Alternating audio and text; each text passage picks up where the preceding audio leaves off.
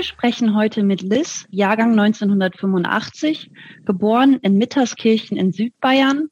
Liz ist seit inzwischen 15 Jahren Sängerin und Gitarristin bei der Punk-Metal oder auch Metal-Punk-Band Die Dogs. Liz lebt heute in Magdel am Inn, auch in Südbayern und arbeitet als Heilerziehungspflegerin. Hallo Liz. Hi Claude, ich grüße dich. Schön bei euch zu sein. Äh, und äh, warum wir mit Liz heute sprechen, hat verschiedene Gründe. Nicht nur äh, den offensichtlichen Grund, nämlich dass Liz mit wahnsinniger Kontinuität äh, in dieser Band die treibende kreative Kraft ist, sondern auch, äh, was viele nicht wissen, dass äh, Liz vor Punk und Metal noch eine andere Vergangenheit hatte, nämlich Liz damals noch Sissi Brandl, hatte eine Vorkarriere als Schlagersängerin. Liz war als Kind, Jugendliche, da sprechen wir im Detail noch drüber, äh, ein angehender Schlager, Schlagersternchen, kann man glaube ich sagen, und ist dann umgeschwenkt, um zu uns zu kommen, sozusagen. ähm, und das sind, äh, glaube ich, zwei ganz große. Außerdem ist äh, Liz eine tolle Persönlichkeit. Sie strahlt uns hier an. Ich habe eben schon gesagt, äh, Liz hat, hat eine wahnsinnig äh, positive Aura und Ausstrahlung. Ähm, Hast du heute einen guten Tag erwischt? ja, egal. Ähm, egal. aber das, das glaube ich gar nicht. Also so, also okay. so, so eine gesunde Haut, die kann man gar nicht nur an einem äh, Tag so kriegen. Insofern äh, freuen wir uns total auf das Gespräch mit ihr. Aber bevor wir anfangen, äh, muss ich jetzt noch mal was dazwischen schieben, nämlich in unserer neuen Sektion die Public Announcements, die Parteigründung.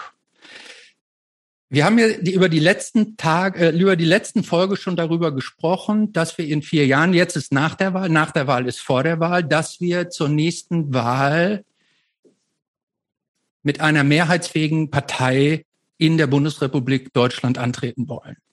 Äh, wir haben ja auch, wir, wir haben auch schon, du lachst, Claude, ähm, wir, wir haben ja auch schon die Kanzlerkandidatin äh, festgelegt, die ist noch nicht, also jetzt, wenn diese Folge ausgestrahlt ist, weiß sie, dass sie die Kanzlerkandidatin ist.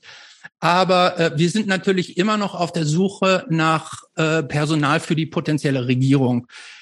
Claude, du, dich habe ich noch gar nicht gefragt. Also du könntest dir also auch überlegen, welche, welche, ob du es irgendeinen Ministerposten gibt, den du äh, dann bekleiden würdest bekleiden wollen.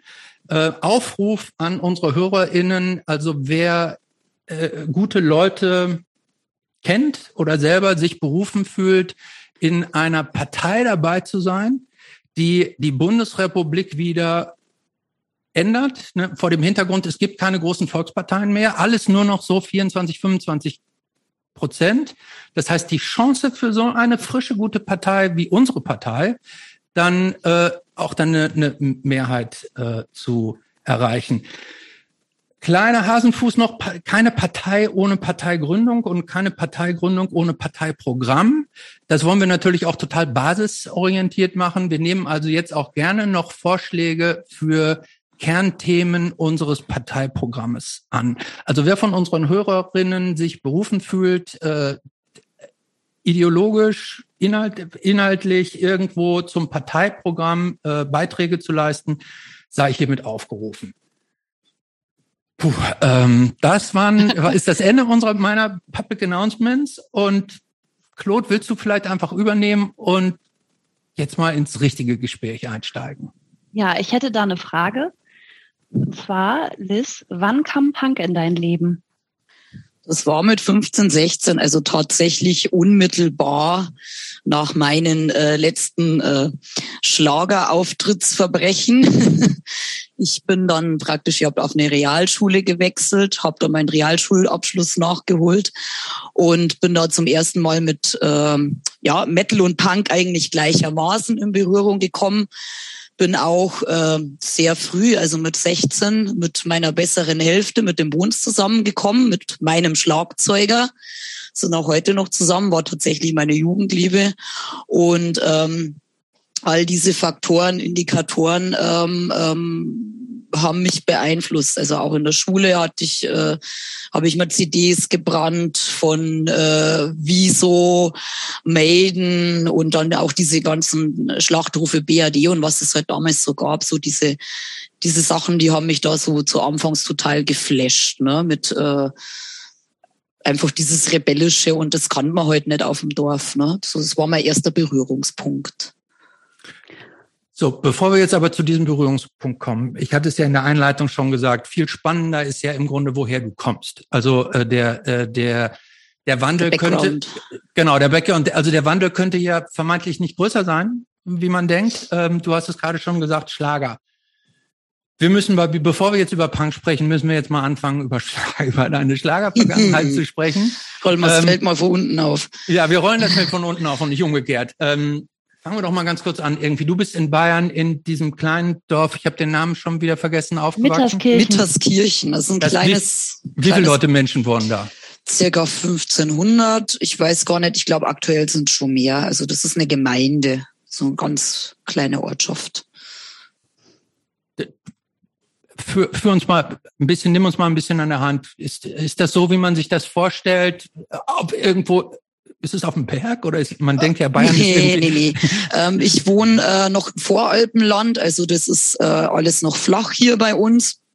Da fährt man so eine Stunde, eineinhalb, bis man in die, Ber in die Berge ist dann. Ähm, aber es ist alles sehr, sehr ländlich geprägt, mit viel Wald, mit äh, Bauernhöfen. Ich bin auch auf einem kleinen Bauernhof aufgewachsen bei meinen Großeltern und bei meiner Mutter. Und ähm, es ist so richtig so idyllisch eigentlich, wie man sich so im, im Bilderbuch vorstellt. Tatsächlich. Aber das ist, das ist interessant, was du sagst. Also bei deinen Großeltern und bei deiner Mutter, das heißt, ein, ein Vater ähm, hat während deines Aufwachsens keine Rolle gespielt? Doch, der hat auch eine Rolle gespielt. Bei dem war ich oft an den Wochenenden. Also die haben nicht zusammen gewohnt. Meine Eltern waren nicht zusammen, aber der hat in der, in der Stadt in der Nähe, in Eckenfelden, also waren meine anderen Großeltern und mein Vater. Und ähm, der hat eben im, in der Siedlung, in der, in der Stadt, wohnt er auch immer noch in der Stadt. Okay, und ähm, das ist so, wie man sich das klischeehaft so vorstellt, mit, ähm, mit äh, mit diesen Holzhäusern, Dorfplatz, jeder kennt jeden. Kirche, genau, der, der kleine, Kirche. der kleine Kramerladen hat man bei uns gesagt, ne, zum ja. Supermarkt, da hat man alles, hat man dann seine, seine Sachen gekauft. So dieses ganz äh, dieser kleine Komplex des Zusammenlebens praktisch. Und jeder kennt jeden und es gibt eine Dorfschule. Richtig, jeder kennt jeden und jeder redet über jeden. genau, damit bin ich auch früh in Berührung gekommen. Jeder weiß, was für den anderen gut ist und jeder weiß, wer scheiße ist im Dorf und wer es nicht ist. genau das. Wir, wir denken ja immer, Bayern ist so konservativ. Ähm, war das, war der Umstand, dass du praktisch dass deine Eltern nicht zusammen gewohnt haben, war das ein Makel oder war, war das jetzt nicht, dass da es die Nase drüber gerückt war wurde? Zu meiner Zeit, als ich noch ganz klein war, so für 25, 30 Jahren, definitiv ein Thema, dass ich das einzige Kind in der Klasse war, wo die Eltern nicht verheiratet waren. Und das geht ja in einem katholischen Dorf überhaupt nicht. Da wurde sich das Maul zerrissen darüber. Das ist tatsächlich so. Also dieses konservative Klischee, du passt nicht ins Raster und dann wird mit dem Finger auf dich gezeigt. Mhm. Das ist ja. tatsächlich so. Du hast auch keine Geschwister, oder? Doch, ich habe eine okay. Schwester, die ist 15 Jahre tatsächlich jünger wie ich. Also ich war schon 15, wo ich die Schwester bekommen habe. Mhm. Das heißt aber, als du klein warst, hat im Grunde bist du, als du klein warst, ohne Geschwister dann ja aufgewachsen. Da war ich ein Einzelkind tatsächlich, ja. genau, genau. Und da warst du auch dann praktisch als Kleinkind so wurde dann nur mal ab und zu mit dem Finger auf dich gezeigt oder wurdest du da schon auch richtig diskriminiert, dass die anderen Kinder nicht mit dir spielen wollten oder so? Oder dass gesagt ich, wurde, dass also, die, die, Eltern der anderen Kindern gesagt haben, uh, mit der darfst du nicht spielen, die sind ja asozial. Schule war nicht unbedingt äh, nicht immer schön. Ich hatte den Vorteil tatsächlich, kein, dass ich keine Lernschwierigkeiten hatte und da immer ziemlich gut war. Aber ich war immer so ein bisschen so, ja, die ist halt ein bisschen anders. Da sind die, die Eltern anders, die Familie anders. Und ähm, das war schon auch äh, Thema so in einem äh, katholischen Dorf. Ich war immer die Kleinste, immer die Schwächste und äh, mich habe da schon ganz gerne geärgert. Deswegen bin ich wahrscheinlich jetzt so böse in meinen Texten. Aber du sagst, muss es raus. Du sagst, du sagst ja, ja. ja gerade, ähm, äh, deine Familie war auch anders oder deine Mutter war, war die auch anders? Also in diesem Dorfkontext waren die auch irgendwie so außen vor? Ja, schon. Also da möchte ich jetzt nicht ins, ins, ins Detail ja. gehen, weil es gehört ja jetzt nicht her. Sie die, ja. Also die Familie musste viele Schicksalsschläge einstecken. Also auch mhm. ähm, eben den Bruder hat sie früh verloren. Und mhm. ähm, die hatten da arg damit zu knabbern und zu kämpfen. Und ähm, ich erinnere mich da noch dran, ich habe das als, als Kind schon total als Unrecht empfunden, wie die auch mit meiner Großmutter umgegangen sind, ja, dass die die wirklich fertig gemacht hat, weil die wirklich immer so, so mit den Tränen zu kämpfen hatte, weil die den Sohn so früh verloren hatte. Und da sind die Leute wirklich hingegangen, haben gesagt, geh doch lieber in die Kirche und bete. Ja. So sind die, ja. die Leute waren nicht äh, für jemanden da und haben dich mal in den Arm genommen und gesagt, hey, wenn du, wenn du reden willst, dann kannst du mit mir reden. Und das äh, ist eine Sache, die prägt. Definitiv. Hat, ja. Hat Religion in deinem Leben eine Rolle gespielt oder in dem Leben deiner Familie? Ja, die waren da sehr, also, also, die sind halt so erzogen worden, ja, die kennen, die kannten das nicht anders. Man muss in die Kirche gehen, weil es dazugehört. Und ähm, auch eben, die haben halt auch an diesen strafenden äh, Gott geglaubt. Ne? Und ähm, da kann man auch ähm, viel anrichten, aber es wird definitiv keine Probleme in deinem Leben lösen, wenn du dich an diesen imaginären Freund äh, klammerst, der nicht deine Tränen trocknet, sage ich jetzt mal. Mhm. Aber wart ihr, wart ihr dann zumindest untereinander eng? Also ähm, so als Schicksalsgemeinschaft, ich Schicksal ist jetzt ein großes Wort, aber so als ähm, als Andersseiende als Familie, Familie als, meinst du? Ja, genau. So wart ihr in der Familie untereinander eng? Mhm. Also, also du mit deiner Mutter oder mit deinen Großeltern und deine Mutter mit den Großeltern. War das, war das schon ein enger Familienbund dann wenigstens? Also wenigstens unter euch so? Also so wie ich das als Kind äh, empfunden habe, die konnten das nicht so irgendwie so Liebe zeigen, wie es jetzt meine Oma oder oder mein Vater äh, jetzt konnte, also väterlicherseits meine Oma. Das ist ein brutal herzlicher Mensch. Also die die geht da auch hin, nimmt dich in den Arm und und und und und und freut sich so. Also die die lebt ja noch meine andere Oma und ähm, das ist ein ganz anderes Ding. Und ich habe so diese beiden Welten eigentlich immer erlebt und die waren total total äh, different, sage ich jetzt mal. Und äh, da ist man als Kind schon zerrissen tatsächlich, ja. Aber hast du, hast du dir als Kind manchmal ein anderes Leben gewünscht? Und wenn ja, was für ein Leben? Eigentlich, eigentlich als Kind nicht, weil ich konnte ja kein anderes Leben. Ne? Ich mhm. konnte diese ländliche, ländliche äh, Dorfgemeinschaft, aber ich habe mir immer gewünscht, frei zu sein, ja, mhm. machen zu können, äh, was ich möchte. Und das mhm. mache ich ja jetzt, ne? Aber ich habe als Kind ähm, viele Interessen gehabt. Ja, ich wollte Fußball spielen, ich wollte äh, Taekwondo lernen, äh, alles Mögliche. Ich war total wissbegierig und vieles, das mhm. durfte man halt nicht, weil es halt auch nicht, in, also damals noch nicht in das Klischee äh, für ein Mädchen auch gepasst hat. Ne? Das hat mal gesagt, das macht man nicht. Ne? Und ich war da immer sehr, sehr aufbegehrend eigentlich. Ja. Mhm. Und, und wann kam dann Musik in dein Leben oder was waren so die ersten Berührungspunkte? Irgendwie Schulchor oder wann hast du dein erstes Mus Instrument gelernt? Musik muss ich tatsächlich sagen, ähm, da war meine Mutter sehr dahinter. Also die hat das auch schnell gemerkt. Also ich bin in die Schule gekommen und dann habe ich da gesungen im, im Schulchor und dann haben die alle gesagt, Mensch, du hast, du hast so eine tolle Stimme und, und ähm, da muss jetzt immer mitsingen bei uns und so, wenn er das Spaß macht, hat man ja dann Spaß gemacht mhm. und äh, habe Theater gespielt, alles Mögliche und äh, meine Mutter reden wir, Grundschule reden genau. wir von jetzt, oder? Oh ja. Genau, genau und meine da Mutter, die so, da gab schon Chore und und das äh, gab's bei uns, das oh, gab's bei uns in der Grundschule. Immerhin, ja. Mhm. ja, genau, also das habe ich eigentlich immer wieder immer so mitgemacht, weil ich konnte es einfach gut so mhm. und ähm, ich habe mit ich glaube, ich war sechs da habe ich mein erstes Instrument, habe ich gesagt, Mama, ich mag ein Instrument lernen. Also ich muss eigentlich von vorne anfangen mit vier. Meine Oma hat immer gemeint, es ist so schön, wenn die, wenn die Kinder da zum Volkstanz gehen, ja.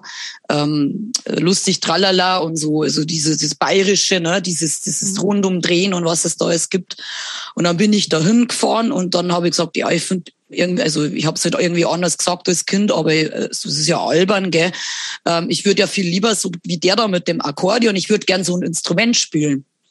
Und ich konnte das Akkordeon nicht heben, weil ich so klein und äh, klein und zierlich war, dass ich das gar nicht irgendwie.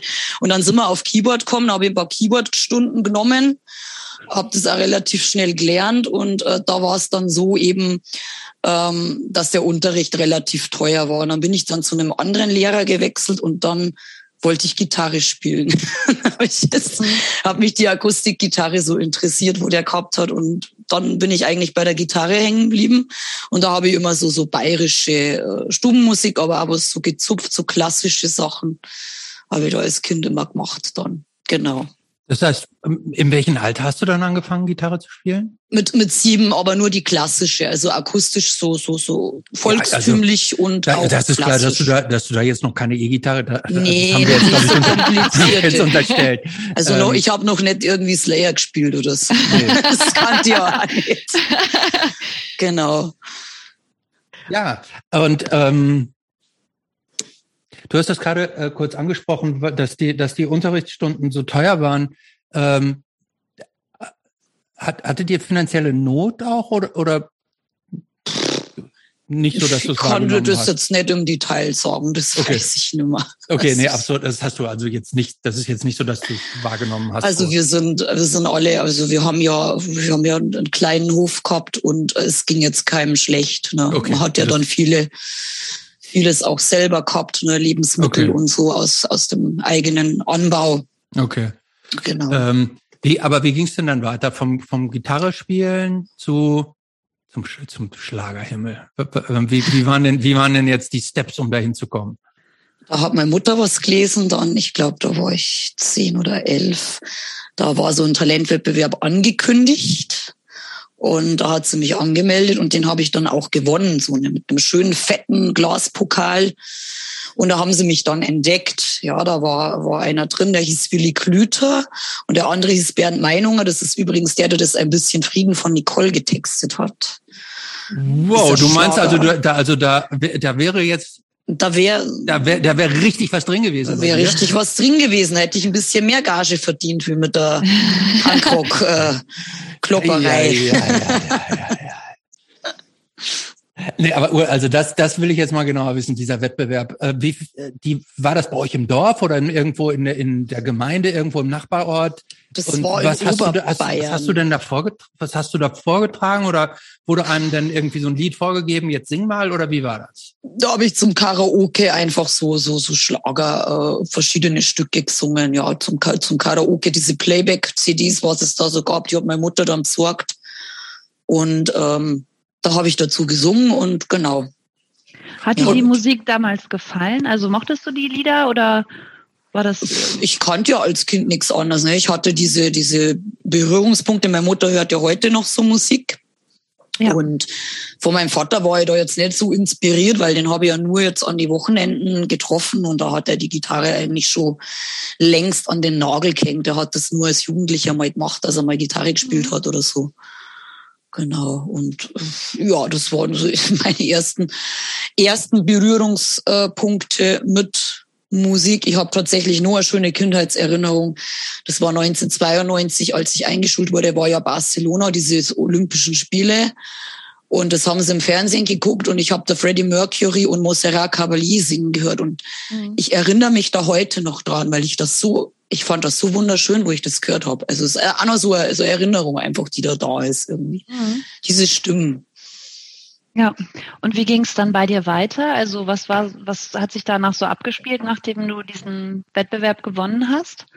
Ähm, dann hat der, so dieser Willi mit mir ein paar Songs äh, aufgenommen, produziert im fetten äh, Studio. Ich glaube, das war, wie heißt das, Unterhaching, ne? so außen so in so einem Nobelviertel hat er mhm. da ein fettes Studio gehabt und da haben wir das produziert. Und dann habe ich da so ein paar, paar Jahre da irgendwie gesungen. Also ich weiß gar nicht, zwei, drei Jahre, es war gar nicht so ein langer Zeitraum. Und dann bin ich tatsächlich ähm, in diesen Grand Prix der, der Volksmusik gerutscht. Das Video werdet ihr ja gesehen haben. Ja, selbstverständlich haben wir das Video gesehen. Aber das ging, das ging mir jetzt, das war mir, ja. mir jetzt zu schnell.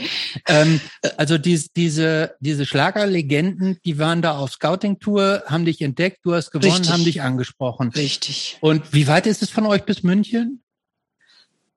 Ach, eine Stunde. Eine Stunde, okay. Oh. Ähm, das muss, war das, das muss doch total exciting für dich gewesen sein, oder? So nach München in so ein tolles Studio. Für mich war das total oder, spannend. Ich, ich bin okay, ja, ja nie rausgekommen als Kind. Ja. Ne? So, wir haben den Hof gehabt und äh, da ist jetzt nicht in Urlaub gefahren worden oder so. Äh, das war für mich total spannend. Und dann dieser Wettbewerb und dann der Fernsehauftritt in Hof und es war ja für mich äh, totale Weltreise eigentlich zu dieser Zeit. Und äh, diese, diese Produzenten sind dieses, waren die so, wie wir uns das jetzt so klischeemäßig vorstellen, so mit Goldkettchen und, und Föhnfrisur oder nein? Nee, der, der, der Willi, der war eigentlich, das war ein ganz freundlicher. Also ist ein netter, netter Kerl gewesen und der hat auch selber gesagt, wenn er nicht damit sein Geld verdienen müsste, äh, würde er mehr so, so rockigere Sachen. Er hat auch in Rockproduktionen tatsächlich mitgewirkt. Hm. Aber Schlager bringt halt, ähm, ist halt eine gute Einkommensquelle. Aber ich habe den als sehr netten Menschen in Erinnerung. Ich habe auch mal kürzlich mit dem geschrieben und habe ihm das, das Zeug gezeigt, was wir jetzt machen. Und da hat er gesagt, das ist natürlich nicht seine Musik, aber er findet das, das toll, dass ich meinen Weg gefunden habe. Witzig. Bist du dann hm. auch im Anschluss an die äh, Aufnahmen äh, getourt irgendwie oder kam, also hat da, gab es da irgendwelche Einladungen zu Konzerten? Hast Wenn man halt angefragt worden ist auf irgendwelchen so, so Schlagerfesten, genau, da hatte ich ein paar Auftritte, genau. Mhm. Es wurde auch nicht schlecht bezahlt. Und hattest du da Lampenfieber oder warst du aufgeregt oder hat, also hattest du nie Angst davor, auf der Bühne zu stehen? Lampenfieber gehört dazu, glaube ich, so, also so, ja. so ein bisschen so. Ich nenne das jetzt nicht ähm, als Anspannung, sondern freudige Aufregung. Es ist ja ein freudiges Ereignis und das hatte ich eigentlich als Kind schon. Das habe ich auch heute noch, dass ich ähm, hibbelig bin vor dem Auftritt, aber das gehört dazu, weil wenn äh, wenn das jetzt nicht mehr da wäre, dann würde es ja nicht brennen. Ja, dann ist, dann bist du ja tot innerlich und also mhm. das gehört dazu. Und du hast gerade gesagt, es war gut bezahlt. Wie gut, was heißt denn gut bezahlt? Also wie viel hast du denn für so einen, für so einen Auftritt damals zu verdienen? Da hast du jetzt schon mal einen Tausender für so einen Song gekriegt. Ne? Da hast du jetzt nicht ein ganzes Set runtergerockt. ein Bankset. Moment, du, du, du hast 1000 D-Mark war das damals noch oder jo. schon Euro? Ja, war ein schönes Taschengeld für mich als Kind. Heiliges Kanonenrohr. Ja. Ein Song vorspielen? Für, den, für diesen Grand Prix-Dings da, ne? Also, das ist, war schon, war schon fein, ja. Okay. Boah, ah, ich bin ja richtig baff. Ja, super. Äh, und ähm, war, halt kannst, du, kannst du dich noch dran erinnern, was du dir, hast du dir davon irgendwas gegönnt, so vom ersten Auftrittsgeld oder ist das so ins, Spar, ins aufs Sparbuch ge weiß gewandert? Ich gar nicht mal. Das weißt du gar nicht mehr. Sparbuch erstmal und dann irgendwie halt, ich habe halt dann immer eigentlich, hab man dann schon selber was kaufen können dann auch, ne? Das also war jetzt nicht schlecht. Hm. Was mich noch interessiert ist, hat sich dadurch, dass du da plötzlich dann ja diesen Wettbewerb gewonnen hast und äh, so Auftritte gemacht hast, hat sich dadurch was für dich im Dorf verändert? Also deine Position da im Dorf? Da gab's mittendrin schon einen Hype, so mit fetten Zeitungsartikeln hier, der Star, der Star hier von uns aus der Region und dann kam der Bürgermeister mit einem Blumenstrauß und dann hast du halt überall auf diesem Feuerwehrfesten oder sonst wo irgendwie mhm, ja. und da haben die mich schon schon gefeiert, die ist von hier, die ist was und das ist sage jetzt mal, das war für mich, ich war schon ein sehr sensibles Kind, für mein Selbstbewusstsein ganz gut eigentlich, mhm. dass ich da mal irgendwie positive Vibes zurückbekommen habe. Also es mhm. war, war eine schöne Erfahrung als Kind. Mhm. Ähm, Gab es da auch Leute, die, weil du ja gesagt hast, dass, dass, ähm, dass du früher von der Gemeinde zum Teil jetzt nicht so positiv aufgenommen wurdest, gab es denn da auch so Wendehälse, die dann auf einmal, nachdem du praktisch ein kleiner Star warst, auf einmal nett zu dir waren, obwohl sie früher immer scheiße zu dir waren? Oder war das, war das jetzt eine andere Crowd, die dich dann da gefeiert hat? In der Schule, da haben sie dann schon nachgefragt und waren neugierig, aber ähm, da kam dann auch von mir nichts mehr. Ja, ich habe ja dann auch diesen Kreis gewechselt. Ich bin ja dann auch zur, zur Realschule, Wirtschaftsschule dann gewechselt. ähm, und hatte da auch den Kontakt nimmer und dann kam da auch von mir nichts mehr, dass ich da irgendwie Anschluss gesucht hätte oder so. Also da kann mhm. ich jetzt kann ich jetzt nicht sagen, ob es irgendwie sich verbessert hätte oder so. Okay. Ich bin dann ja. Also die Schule hat äh, wahrscheinlich auch ein bisschen drunter gelitten, oder? Unter deinem Schlagererfolg oder äh, gar nicht? Du meinst die, die schulische Leistung, oder? Ja, genau. Nee, nee, nee, ich hatte, äh, ich hatte da nie, also wie gesagt, nie Probleme. Was jetzt halt irgendwie äh, was zu lernen oder irgendwie was Wissen aufzunehmen. Da hatte ich tatsächlich, ähm, war mein Vorteil, nie Probleme. Ich habe immer relativ schnell gelernt. Ähm, ich bin nur so ein Mensch, das bin ich auch heute noch, der ähm, unter Stress keine Leistung oder unter Druck keine Leistung liefern kann. Und äh, deswegen war das so eine ganz gute Entscheidung, dass ich erst so nach und nach irgendwie dann meinen Realschulabschluss gemacht habe und Ding, weil ich halt irgendwie so so ein Stressmensch bin. Mhm. Und von welchem Alter reden, in welcher Altersliga sind wir jetzt gerade so 12, 13, 14 oder wie? Mhm.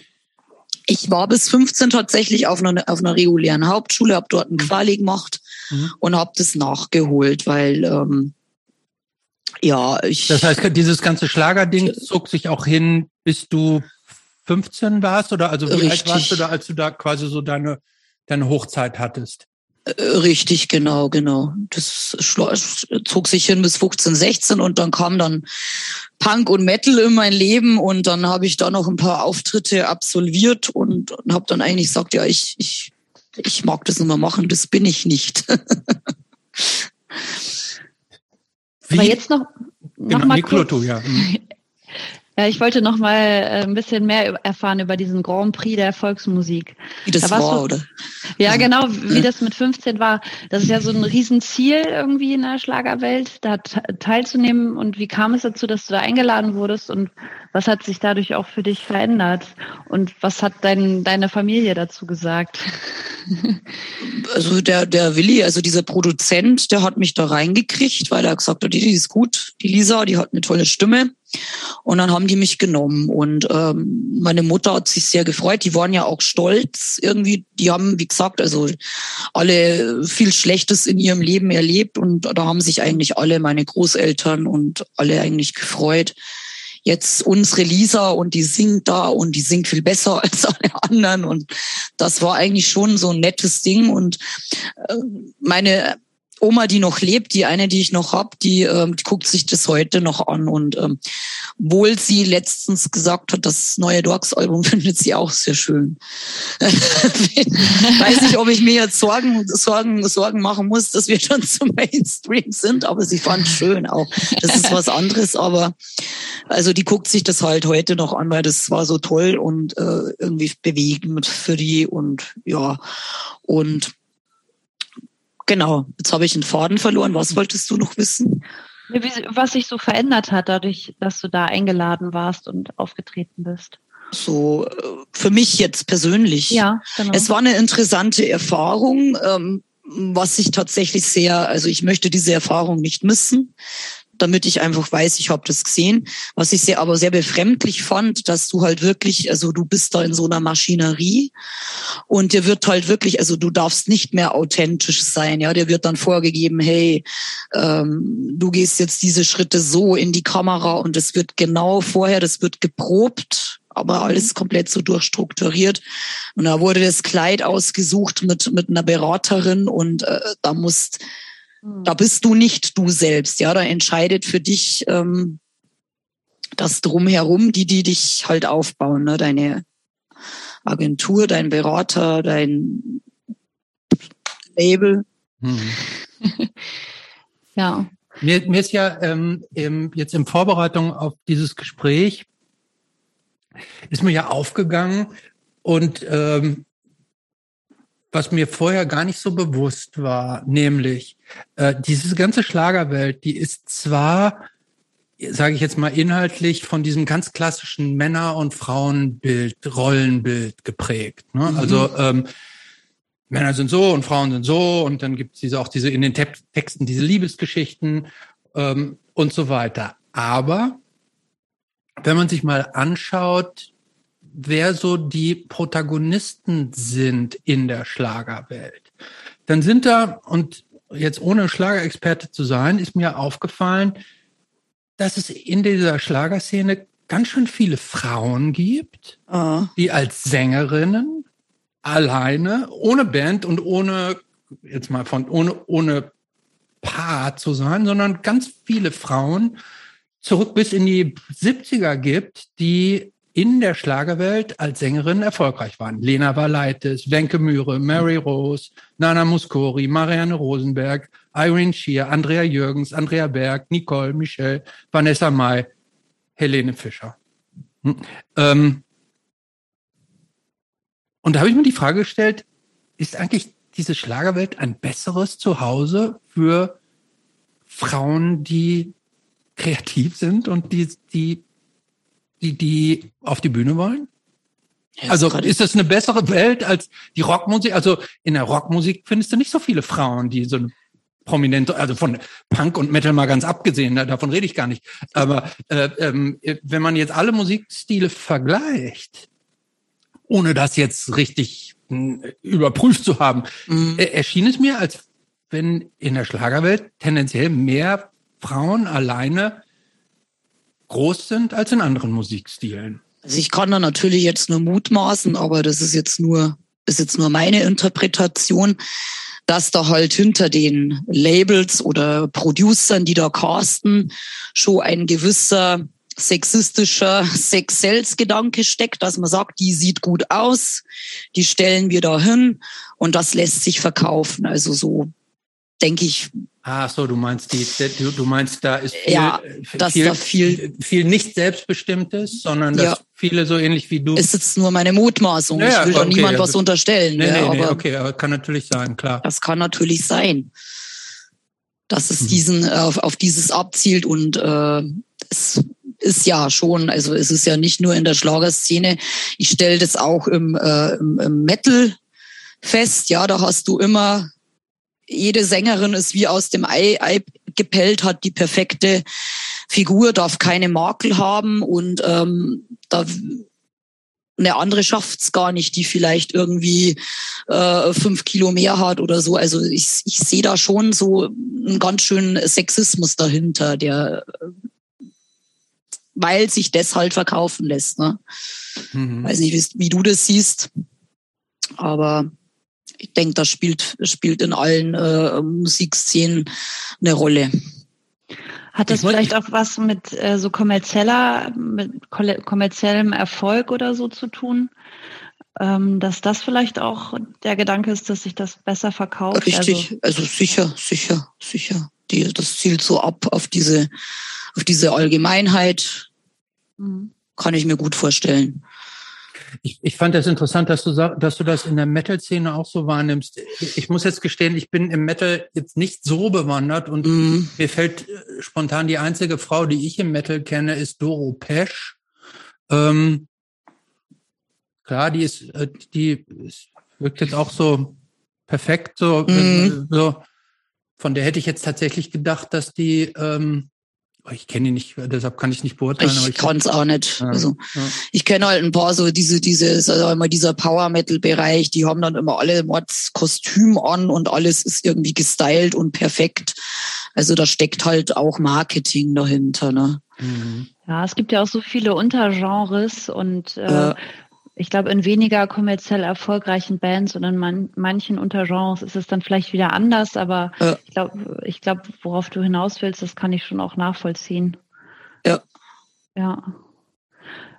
Also würdest du sagen, äh, die Schlagerszene ist sexistischer als die Punkszene? Eigentlich hast du das schon beantwortet, ne? Mm, ja, also man, das Problem Sexismus ist ja auch im Punk vorhanden. Das wird ja wahrscheinlich auch mitverfolgt haben. Die ganze äh, Punk-To-Diskussion, die ja wirklich wichtig ist, weil es halt ähm, tatsächlich auch so ist, dass halt immer dieselben Bands spielen und ähm, wirklich gute, talentierte Bands mit Frauen einfach oft dann äh, kein Gehör finden oder sich wahnsinnig schwer tun, da mal irgendwie Fuß zu fassen, einfach auf in der Szene, ne? Mhm. Ja. Claude? Ja. Sie notiert, glaube ich, was. Ja, Entschuldigung. Nee. Ja, du hast in einem Interview gesagt, dich hätte es angenervt, dass da alles in jeder Schritt von dir überwacht und bestimmt wurde. Richtig. Also bei dem, bei dem, du meinst es bei dem Schlagerauftritt, ne? Ja, genau. Ja, Aber kann, kannst du im Nachhinein trotzdem der ganzen Schlagergeschichte auch irgendwas Positives abgewinnen? Also diesen Erfahrungen, die du da gemacht hast, irgendwie für deine jetzige äh, Ich habe äh, gesehen, also, dass ich das nicht will, dass ich ein eigenständiger Mensch sein will, äh, der bestimmt, äh, welche Musik er macht, was er auf der Bühne macht, was er auf der, auf der, auf der Bühne sagt. Und ich will mich da niemals mehr in meinem Leben verbiegen müssen. Mhm.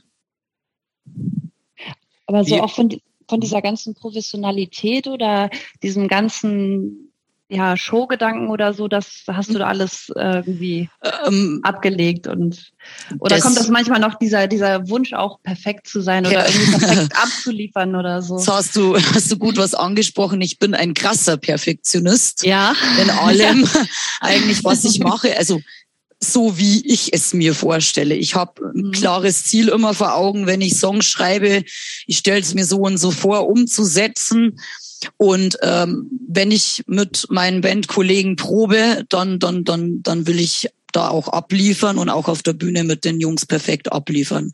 Und die anderen sehen es ja genauso. Ne? Also da habe ich schon eine, also da habe ich einen professionellen Anspruch, wirklich äh, gut zu sein, gut zu spielen. Ich habe also gehe einen Gitarrenunterricht nach wie vor. Ich bin sehr, sehr musikbegeistert und interessiert in, in auch in allen möglichen äh, Richtungen, aber das mhm. bestimme mhm. ich, was mich interessiert und das bestimmt halt nicht mehr irgendein ja. Marketing, das dahinter steckt. Also die ja. Richtung, in die die Dorks jetzt sich jetzt Weiterentwicklung wickeln, bestimmen meine Bandkollegen und ich. Also da ja. sprechen was, wir uns ab. Wir müssen jetzt noch mal einen kleinen Schritt zurückgehen, weil ich glaube, was die Zuhörer sicherlich auch total interessiert, ist ja, dann kam Punk in dein Leben. Das war ja so mit 15, 16. Du hattest aber ja gerade zu der Zeit diesen Riesenerfolg mit dem Grand Prix äh, ähm, erreicht. Wie kam dann dieser plötzliche Wandel, dieser Sinneswandel, dass du dann mit Punk in Berührung kamst und das alles so hinter dir gelassen hast? Oder ließ der kommerzielle Erfolg auf sich warten, Erfolg auf sich warten? Was war der Grund? Mich hat einfach angenervt, dass ich immer dieses ich war, ich war oft so, so, so voller, voller Wut und Energie, mhm. wenn mich ja was ankotzt hat oder wenn die Leute scheiße mhm. zueinander waren, was ich ja vorher schon mal gesagt habe, ja. dass ich als Kind das schon so, so, mich das so emotional mitgenommen hat, wenn man meine Oma mhm. scheiße behandelt hat oder das gesagt hat oder das gesagt hat. Mhm. Und da war ich immer sehr empfänglich dafür, ähm, für die, für die Gefühle von anderen oder, oder, oder wie muss ich mich anderen gegenüber verhalten, dass ich nicht verletzend bin. Da, da reflektiere ich auch heute noch sehr, sehr viel drüber. Das ist mir sehr wichtig, einfach anderen Menschen gegenüber empathisch zu sein oder mir Mühe zu geben, sie zu verstehen. Und ähm, das war dann einfach so das Ding. Ich wollte jetzt nicht mehr das, äh, das äh, liebe Mädchen da sein, das da alles hinnimmt, sondern einfach mal auf den Tisch schauen. Und, und mhm. da wollte ich einfach, dass die ganzen Arschlöcher da im Dorf, die da rumlaufen, dass wir die nimmer cool finden, sondern dass wir die scheiße finden. Und da war das natürlich top, wenn man dann in so so so schwarzen äh, T-Shirts, von wo irgendwelche Totenschädel dann drauf sind, rumgelaufen ist mhm. und äh, später, wo ich mir dann die Haare gefärbt habe und so einfach um mhm. einfach da aufzufallen, ne? also mhm. aus diesem ganzen Ding auszubrechen. Wie, wie du hast ja schon gerade gesagt, dass dieses kleine Dorf fünf, äh, 1500 Leute wohnen da drin. Ähm, wie, also wie bist du denn dann überhaupt mit Punk und Metal in Kontakt gekommen? Also gab es da irgendjemanden, der dir gesagt hat, hör dir das mal an und was waren so denn, was, was waren so die ersten Sachen, die dich dann so geflasht haben? Wo du Kant halt eigentlich, was Alternatives betrifft. Mein Vater, der hat vielleicht einmal Hey Mr. Tambourine gespielt äh, auf der Akustikgitarre, aber sonst hat jetzt nicht alternative Berührungspunkte. Ich bin halt dann zur anderen Schule gekommen und da habe ich dann die ersten, also von der Mitschülerin eben die war also ein bisschen anders eben und die hat mich fasziniert. Und äh, mit der habe ich mich angefreundet und da habe ich auch viele CDs dann gebrannt bekommen. Ah, okay. Eben, äh, Wieso und und dann war war auch dieses Metal-Zeug und zeitgleich habe ich auch den Bones kennengelernt. Der war als der war als kleiner Junge war der schon mit Metallica infiziert. Der hat mit sieben hat er auf seinem Fahrradl schon den den Metallica-Aufkleber gehabt und es hat ist da auch im 500 Einwohner Dorf, weil der große Bruder, der hat alle Platten gehabt, die ganzen Metal-Dinger, die es da in die 80er gegeben hat und ich bin da eigentlich mit beiden Szenen so so gleichzeitig irgendwie äh, dann in Berührung gekommen und ähm, war dann auch eben immer empfänglich, wenn ich dann irgendwie fortgegangen bin in Kneipe oder einen Rockkeller gab's bei uns ums Eck, wo solche Musik gespielt wurde, dass ich mit den Leuten dann auch relativ äh, schnell ins Gespräch gekommen bin, war dann neugierig, habe einen DJ einmal gefragt, hey, was ist denn da jetzt wieder gelaufen? Das war ein geiler Song. Und früher gab's ja noch nicht Spotify zu der Zeit, da ist man halt dann in den Plattenladen gegangen und hat sich halt dann die CD eben auch gekauft. Ne? Und so hat man sein, sein Spektrum halt äh, erweitert. Wie war so dieser Sinneswandel für deine Familie? Also mein Vater, der fand es eigentlich ganz cool. So, jetzt kommt ja doch langsam so in den Rock. Ja. Ein bisschen. ja. Genau. Und ähm, meine Mutter, die war tatsächlich einmal dann vor zehn Jahren oder so seitdem nimmer. Einmal war es mal da auf einem Punkkonzert, wo ich das erste eigene Konzert dann veranstaltet hatte. Ähm, und die hat gesagt, ja, Mensch, die Leute sind ja eigentlich alle total nett und freundlich und äh, die hat sie da, obwohl meine Mutter ist eher ein ruhiger Mensch und Ding und geht jetzt nicht auf jeden gleich so zu, aber die hat sie da irgendwie richtig wohlgefühlt und hat dann gesagt, das sind so liebe, liebe Leute eigentlich und mhm. da darf man keine Vorurteile haben. Das fand ich schön, ja, war eine, war eine schöne Erfahrung. Das ist interessant, dass du das sagst. Ich hätte jetzt so ein bisschen fast das Gegenteil erwartet, weil ähm, wenn ich mir vorstelle, ich habe so eine bisschen schwierige Stellung da in dem Dorf ursprünglich gehabt, mhm. dann rutschst du in diesen Schlager rein, auf einmal eine total positive Spotlight auf dir, ein bisschen damit natürlich auch auf eurer Familie. Mhm. Ähm, so, alles gut oder besser als vorher, weil so ein kleiner Star. Und dann wirfst du das alles hin, um so sich so, so Krachmachern mit, ja. mit Totenkopf-T-Shirts anzuschließen. Das, das, das, das war jetzt nicht äh, so, dass die Eltern, Großeltern gesagt haben, ach Lisa, hättest du nicht schön beim Schlager bleiben können. Ja, ich meine, am Anfang war natürlich da schon so Bedenken, okay, wird das irgendwie was mit euch? Weil ich, ich muss ja jetzt ein bisschen weiter ausholen. Eine E-Gitarre konnte ich ja nicht. Das habe ich mir ja dann, ich habe mit 16, 17, habe ich mir die erste Ibanez gekauft und einen kleinen Verstärker und habe erst einmal ein bisschen rumgestümpert, weil es war halt ganz was anderes wie diese klassische Gitarre und das musste ich halt auch wieder von der Pike auf alles lernen und das war am Anfang war das jetzt nicht gut, ja, das waren halt drei Akkorde da irgendwie zusammengestimmt, da haben sie so, ja, wird das schon was mit euch und und heute gucken sie sich halt jedes Video an, weil sie gesagt haben, hey, geil und so, was ihr da gemacht habt mit der Platte und hm. da ist ist jeder eigentlich empfänglich dafür tatsächlich. Okay. Und ähm, das heißt, weiter. du hast auch mit, sorry? Ja? Du wolltest was sagen? Nee, ich wollte dich nur fragen. Du hast dann auch so mit 16 dann schon angefangen, erste Punkmusik zu machen? Nein, oder? da habe ich mich, da habe ich mich noch nicht so getraut. Da musste ich mich erst nur selbst finden. Also da ja. musste ich erst mal irgendwie so einen neuen Freundeskreis und ich war ja durch das eben dass ich als Kind eigentlich eher sensibler war. Bin, ich bin da bei neuen Leuten, bin ich erst einmal vorsichtig und ähm, habe mir da erst einmal so, so einen neuen Freundeskreis aufgebaut und mhm. äh, muss da selber auch erst mal so Selbstvertrauen finden. Aber den Wunsch habe ich dann eigentlich schon immer gekriegt gehabt, okay, ich könnte eigentlich, ich könnte eigentlich eine Punkrock-Band machen, gell? Und äh, dann war es so, dann mit meiner besseren Hälfte, der war dann, hat dann gesagt, hey, ähm, ich würde auch gern Gitarre spielen. Ich habe aber noch nie was mit Musik zu tun gehabt. Also der Bones, unser Schlagzeuger. Hm. Und dann habe ich gesagt, hey, dann probierst es doch mal. Es hat ihm aber gar nicht irgendwie getaugt. Und dann habe ich ihm bei der Hochzeit seines Bruders eine Trommel gekauft und hat gesagt, hey, ich werde Schlagzeuger, das gefällt mir. Dann habe ich ihm zu Weihnachten ein Schlagzeug gekauft und ähm, dann hat dann hat er sofort mit Unterricht angefangen und voll krass und äh, Jetzt spielt er heute noch Schlagzeug bei den, bei den Doax. Moment ne? mal eben. Du, äh, wie alt warst du da, als du dem Schlagzeug zu Weihnachten geschenkt hast? Mit 20. Also ich war dann ah, ich war 20, okay, genau. Ach so, also jetzt nicht. Und aber ich, ich war dann, ja, Nee, du bitte, ein Schlagzeug ist jetzt ja, äh, Das ist jetzt ja kein kleines Geschenk, ne, was sich Teenager untereinander schenken. Nee, hätte ja das Geld noch gar nicht gehabt. Ja, das, äh, das war ich gerade so ein bisschen erstaunt. Ähm. Nee. Ähm, und dann war ich 20 und dann immer wieder auf Festivals gewesen und hier und da gewesen. Und dann habe ich immer den Leuten so lange erzählt, bis sie es nicht mehr hören konnten. Ich will eine Band gründen, aber ich in meinem Dorf kann keiner irgendwas. Und ähm, dann mach halt einfach, haben sie immer gesagt. Und dann gab's ja damals dieses, dieses Punk-Portal, ich weiß nicht, ob ihr das noch kennt, abgefuckt liebt dich. Ja, klar. da habe ich mich dann auch angemeldet, äh, nicht mit dem Singleherz, weil Single war ich ja nicht, sondern mit dem Hintergrund, äh, ich suche da jetzt einen Bassisten. Dann haben wir irgendwie so ein paar Dörfer weiter tatsächlich über dieses Portal einen ersten Bassisten gefunden und dann hatten wir mit den Dorks äh, losgelegt. Genau. Denn Bassisten sind ja nicht einfach zu finden. Ja ein sehr, anspruchs, ein sehr anspruchsvolles Instrument, äh, das nicht jeder spielen kann. Nein, und ich habe mich mit allen meinen, äh, ich war mit allen meinen Bassisten nicht zufrieden und das, äh, da habe ich auch gerne Bassisten Witze gemacht, bis ich jetzt äh, meinen neuen Bassisten gefunden habe. da würde ich mich das nicht trauen, weil der ist Musiker. der kann auch noch andere Instrumente. Ja, du hast gerade schon erzählt, dass du auf so Festivals warst in deinen Teenagerjahren. Äh, was war dann die erste Show oder was waren so Shows, an die du dich erinnern kannst? Äh, die ersten Festivals, wo ich generell jetzt als privat ja. war.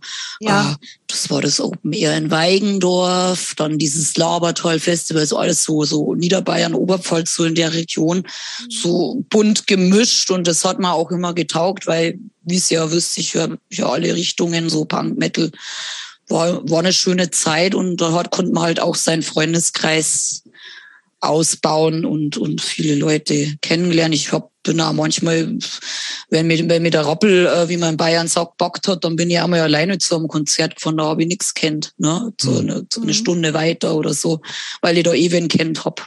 Hm. Gab es irgendwelche Bands, an die du dich erinnern kannst von damals, wo du gesagt hast, die waren besonders beeindruckend oder stach da jetzt nichts sonderlich hervor in deiner Erinnerung? Ich bin froh, dass ich Motorhead einmal gesehen habe. Ja, oh. bin ich sehr froh drüber, dass ich die, äh, ich weiß gar nicht, da glaube ich war ja 20 oder so. Ja, also, ja, auch ein Lemmy, auch ein ganz toller Bassist, wollen wir sagen. Ne? Ja, ja, ja, ja. ja.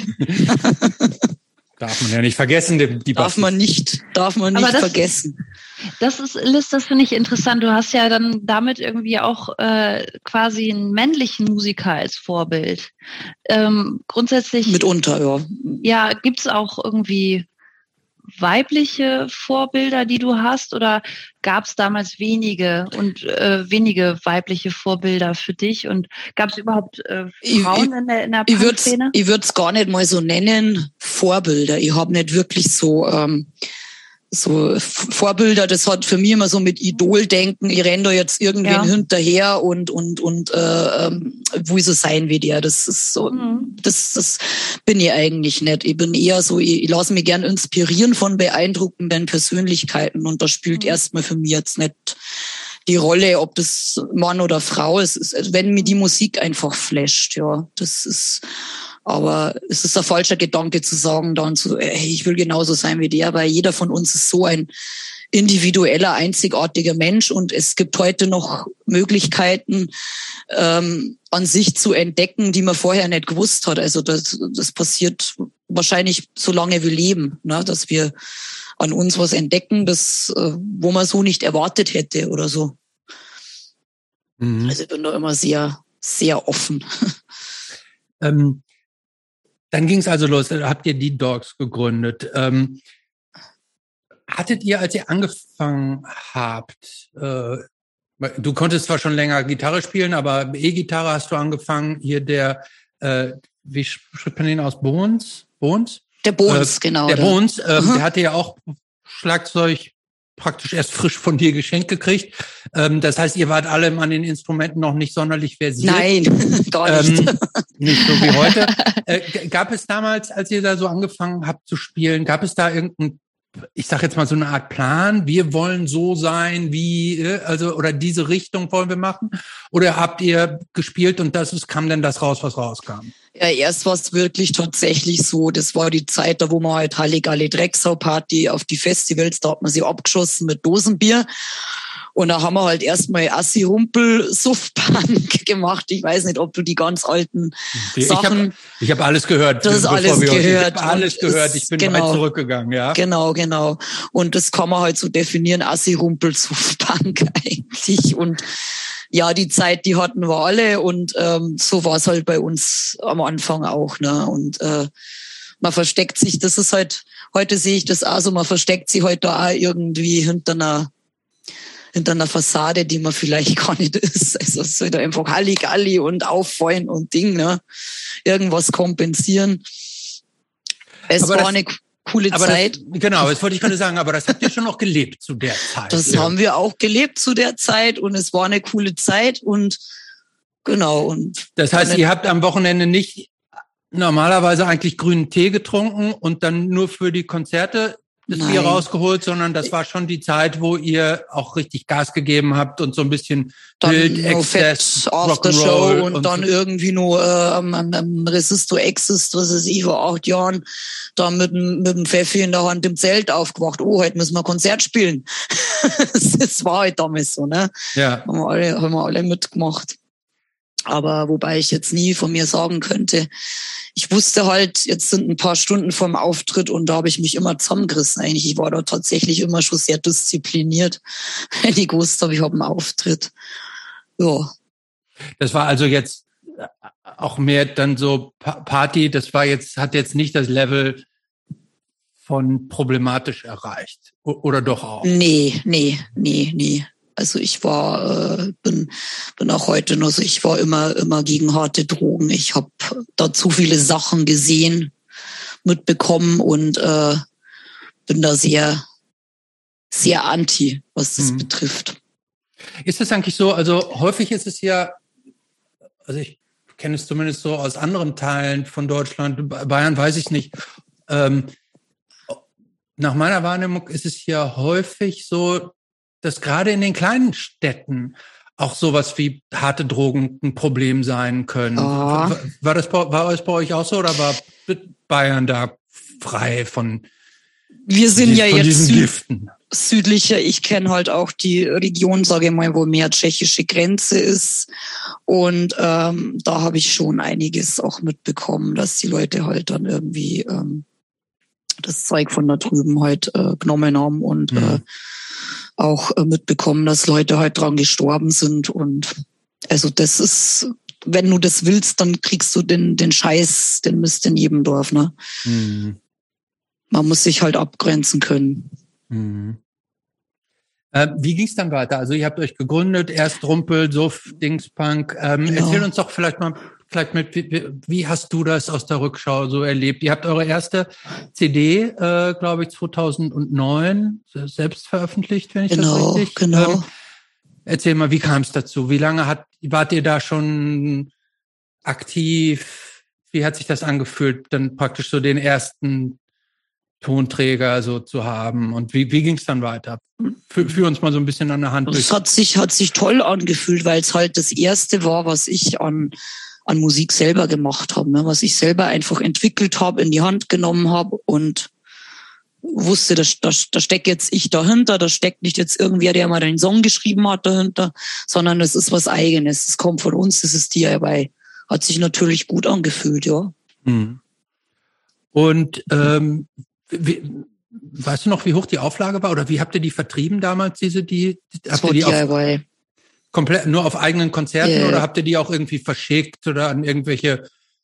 auch, da musste ich, das war die Zeit, da musste ich halt erstmal die Kontakte auch sammeln und, und dann haben wir einen ersten Gig in Ostdeutschland gehabt, in Brand-Erbisdorf, unsere erste, erste weite Reise mit den Dorks und ähm, immer Sticker dabei gehabt, äh, fleißig verteilt, damit man im Gespräch ist und das muss man dann so langsam aufbauen eigentlich, genau. Aber das hast alles du organisiert oder haben die Bandkollegen da auch mitgemacht? das ähm, am Anfang, also und da war, also wo wir das Album das erste gemacht haben, war unser zweiter Bassist, weil den ersten habe ich schon rausgeschmissen gehabt. Was? nee, das äh, kann ich dir kurz erzählen. Das war der erste Dorks-Bassist. Hat sich nicht mit Ruhm bekleckert. Er hat äh, Leute bei einem Konzert mit äh, Flaschen beschmissen und das fand ich ziemlich uncool. Und dann habe ich ihn am Bahnhof stehen lassen. Habe ich gesagt, fährst du heute mit dem Zug heim? Tschüss. Äh, das habe ich gerade nicht richtig gehört. Was hat er mit dem Publikum gemacht? Der hat, die der, hat, äh, der hat die mit Flaschen beschmissen, ja. Und äh, das macht man halt nicht sowas. Da warst du jetzt aber dann schon auch streng, ne? Also. Äh, ja. Hm. Wie, wie darf man sich das vorstellen? Wo habt ihr da irgendwie äh, geprobt? Wo war euer Proberaum? Unser Proberaum, der war immer schon da, wo er jetzt ist, auf unserem, unserem Bauernhof. Also es ist eigentlich kein Bauernhof ah, mehr, wo ich jetzt wohne. Okay. Bei Bohns äh, Familie, das, äh, die hatten halt früher Tiere und jetzt steht das halt alles leer. Die haben so ein Holzbetrieb und äh, wir haben wir können da proben in dem in dem leerstehenden Haus und das ist ziemlich cool. Also es war damals schon der Proberaum. Wir halt jetzt ein bisschen umgebaut. Und die ersten Texte, die kamen dann von dir, oder? Und wo worum geht's so? Worum ging's so anfangs? Ja, so assi Quatsch eigentlich. Müssen wir jetzt nicht ins Detail gehen. genau, ihr habt euch dann ja weiterentwickelt. Richtig. Ne? Ja. Also lange Stücke hattet ihr schon recht früh. Jetzt so aktuell sind ja manche Songs schon mittlerweile so über sieben Minuten lang. Mhm. Wie sind eure Fans damit mitgegangen? Also haben die euch über die ganze Zeit begleitet oder hat sich das total verändert? Also, weil ihr habt euch ja musikalisch auch weiterentwickelt. Richtig, die, also so die, die ja? Diese, dieses komplett, also das kann ich so sagen, ähm, dieses komplett Asi-Klischee-Publikum werden wir jetzt nicht mehr bedienen, wollen wir auch nicht mehr bedienen, weil wir sind erwachsene Menschen und wir haben einen gewissen Anspruch an, an, an, an unsere Texte und, und man wird ja auch älter und man will ja, will ja was sagen. Ne? Mhm. Und ähm, die sind weg. Ne? Aber so ist jetzt unser Publikum, habe ich den Eindruck, dadurch, dass wir die Set auch gut mischen, aus dem eher älteren Deutschpunk-Material und dem neuen Metal etwas gefrickelten, komplizierteren Zeug. Also gemischtes Publikum und ich finde das auch schön und ich hoffe, dass wir das auch äh, beibehalten können. So, ja, das finde ich cool. Aber ich ähm, sehe für mich auch so, es darf jetzt nicht mehr komplizierter werden, weil sonst können wir irgendwann irgendwie so, weiß ich nicht, so Progressive äh, Tech Metal machen und es soll ja auch noch tanzbar bleiben. Mhm. Also, und ich kann auch immer nicht sagen, ähm, äh, erstens mal haben wir eine neue Besetzung. Also ich, ich, ich werde jetzt mit meinem Bassisten, der ist da sehr versiert, ähm, viele neue Stücke schreiben und wir haben ja noch nicht so viel außer für Maschine von morgen eben zusammengearbeitet und wir werden gucken, wo wir wir mit unser unser beider Einflüsse wo wir da, wo wir da hinkommen, also in welche Richtung, was uns alles einfällt. Und ich habe es ja vorher schon mal gesagt, ich bin ein sehr offener Mensch, was Musik betrifft. Also mhm. momentan interessiere ich mich wieder für spanische Gitarre, für so, so was gezupftes Flamenco. Würde mhm. ich halt einmal gern lernen, weil ich interesse, ich interessiere mich einfach dafür. Und mhm. also die Dorks sind immer für Überraschungen gut. Es wird, wird bestimmt nicht langweilig. Das kann ich gleich sagen. Moment, also äh, war das gerade die Ankündigung, äh, dass nach, also das aktuelle, man muss sagen, äh, vielleicht fassen wir es nochmal ganz kurz zusammen. Also ihr habt dieses Jahr ein neues Album rausgebracht, Die Maschine jo. von morgen, du hast es gerade schon gesagt, ähm, auf Cortex Records übrigens. Ah. Hier, ähm, David hatten wir ja auch schon bei uns im Talk. Ähm, das ist das, warte, ich zähle mal gerade nach, das ist das erste, zweite, dritte, vierte, fünfte, sechste, siebte, achte Album, wenn ich das richtig zähle. Mhm. Ähm, euer erstes war Grundtriebe, das war 2009, dann Servus Grüezi und K.O. 2011. Ein Jahr später Tyranno, Tyrannoplazus Fett. Plauzus Fett. Ähm, 2014 Duschen auf Staatskosten. Äh, 2016 Urlaub in der BRD.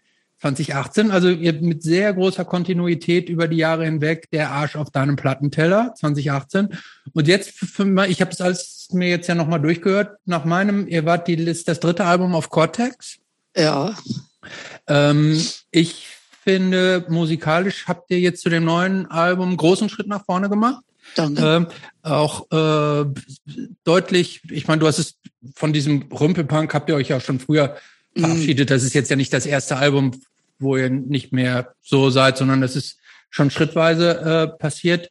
Äh, deutlich äh, musikalisch anspruchsvoller, auch wie du selber schon gesagt hast, auch schon stärker Metal als dieser mhm. frühe äh, Rumpelpunk. Ähm, was ich interessant fand, als ich das so auch in der Entwicklung gehört habe, es gibt ja, es gibt ja auch andere Punk-Metal-Variationen, sage ich jetzt mal. Es gibt ja auch diesen ganzen Metal-Core, so diese Sachen, sowas wie Hatebreed und mhm. Madball und sowas.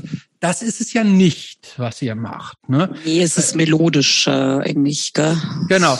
Ähm, das ist äh, so diese ähm, die, diese andere Richtung, die hat euch nie so interessiert, so dieses dieses stampfendere, sage ich, moschigere. Ähm, ich höre das auch gern, aber es hat halt auch mit meiner Stimme, ich habe viel so Power-Metal-Geschichten heute erklärt, wie, wie Halloween und Maiden, eben weil ich halt stimmlich auch diese Lagen singen kann. Mhm. Deswegen habe ich mich auch sehr intensiv auch in dieser Richtung eben, eben beschäftigt, wobei ich tatsächlich auch jetzt das Growlen ein bisschen für mich entdeckt habe. Und ähm, ich würde es interessant finden, beides mal zukünftig zu mischen. Also dieses harte gerade mhm. und dann wieder melodisch klar. Mal gucken. Ja, aber das wird, also da kann ich dir jetzt schon sagen, das wird natürlich ein Problem, wenn du diese beiden Dinge dann auch noch mit Flamenco-Gitarre mischen willst. Genau, und wenn ich also das dann, dann auch noch mache, dann, dann, dann wird's, dann wird's äh, Überraschung. Ja. Mal gucken. Ich gucke mir von allem was ab und, und versuche das Beste aus, aus, aus allem zu mischen. Wenn ich Lieder schreibe, das passiert dann einfach. Das ich kann es nicht sagen. Also das ist, soll ja keinem Zwang unterliegen. Gib, das ist vielleicht, gib, nee, ja, cool, ja? du? Nee, du. Ich, eine, eine direkte Anschlussfrage. Wie schreibt ihr denn Songs? Das äh, wollte ich jetzt auch gerade nochmal sagen. Also, ich, also was ich vorher schon gesagt habe, das wird ja jetzt erstmal spannend, weil wie sich's entwickelt, das zukünftige Songschreiben, weil Marc mein, und mein Bassist, der ist ja erst im letzten Jahr im Mai zu uns gestoßen und der hat dann in einer irrsinnigen Geschwindigkeit, um die Bassisten mal wieder zu loben. Christopher, wir haben sie vorhin schon Unbedingt. Ja. Ähm, Kann man nicht oft genug loben. So also ich würde fast eigentlich Jahr sagen, so diese, diese Folge steht doch, ist, so, würden wir eigentlich den Bassisten und Bassistinnen dieser Welt widmen. Genau, ja. und der hat dann eigentlich mit mir so auf ein halbes Jahr und mit dem Bones äh, am, am Drumming haben wir dann auch nochmal optimiert, dass Bass und Schlagzeug schön zusammen sind. Da haben sie auch ganze Arbeit geleistet.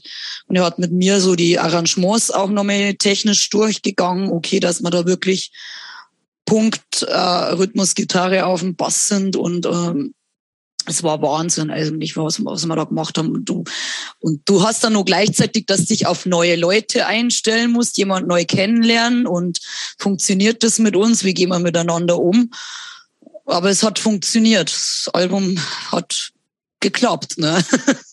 Kommen die Ideen dann erstmal von dir oder kommst du auch am Anfang mit einer Textidee oder hast du erstmal einen Riff oder so? Oder wie, wie darf man sich das vorstellen? Das ist ganz unterschiedlich. Ich habe mhm. so, eine, so ein Sammelsurium, wo ich immer mal wieder oder eins Handy tipsel, wenn ich mhm. eine Textidee habe, irgendwie was man thematisch umsetzen könnte und aus den bestehenden Ideen bastel ich dann. Manchmal habe ich auch mal ein Riff. Mhm und dann aber die sehr strategisch, also dann mit dem Cubase, dann, dann höre ich, okay, jetzt habe ich hier die Harmonie, da könnte ich die Harmonie dazu komponieren, weil ich ja mhm. das theoretische Wissen und das alles gelernt habe. Also da mhm.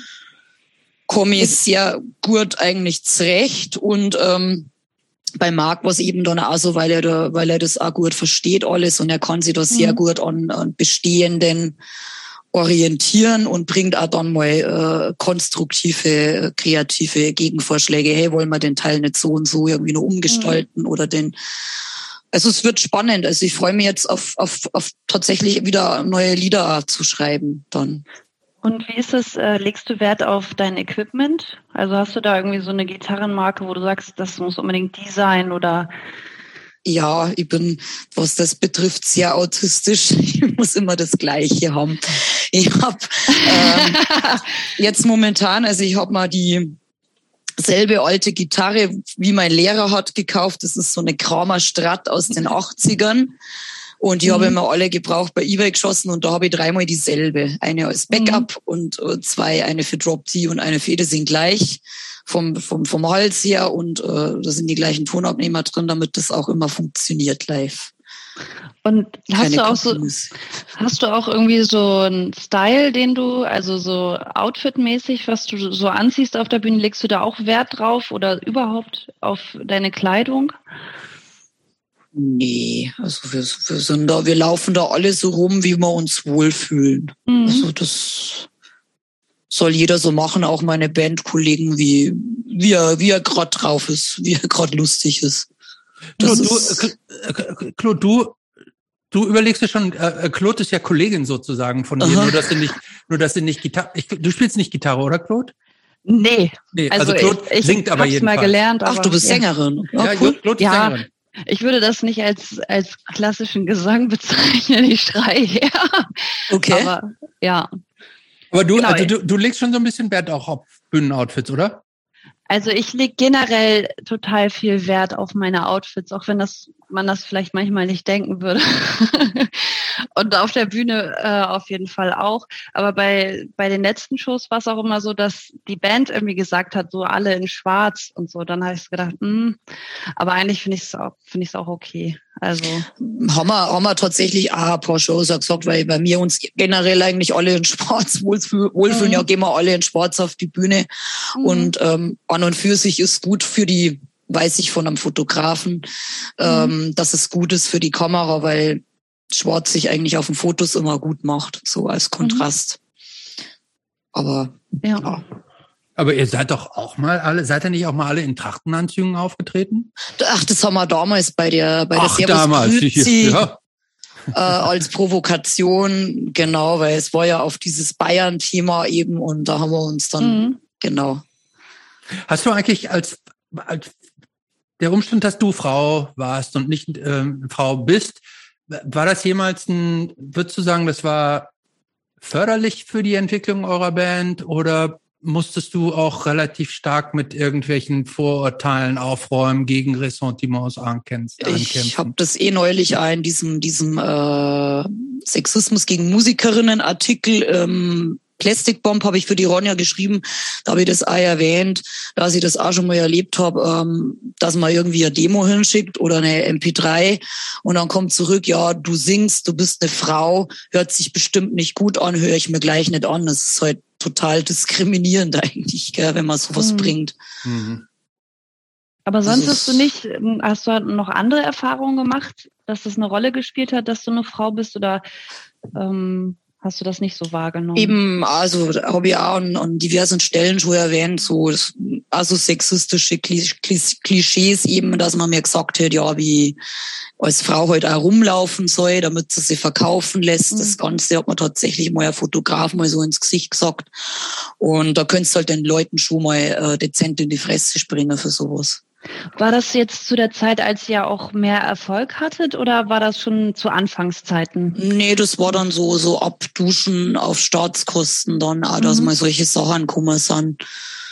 Und äh, wie gesagt, also dass man halt dann wirklich ähm, solche Sachen erlebt wie irgendwelche Sänger, die sie dann total zugekokst hinter der Bühne einpissen und alle führen sie auf, als wären es da irgendwie da die, die, die, die größten äh, Kings.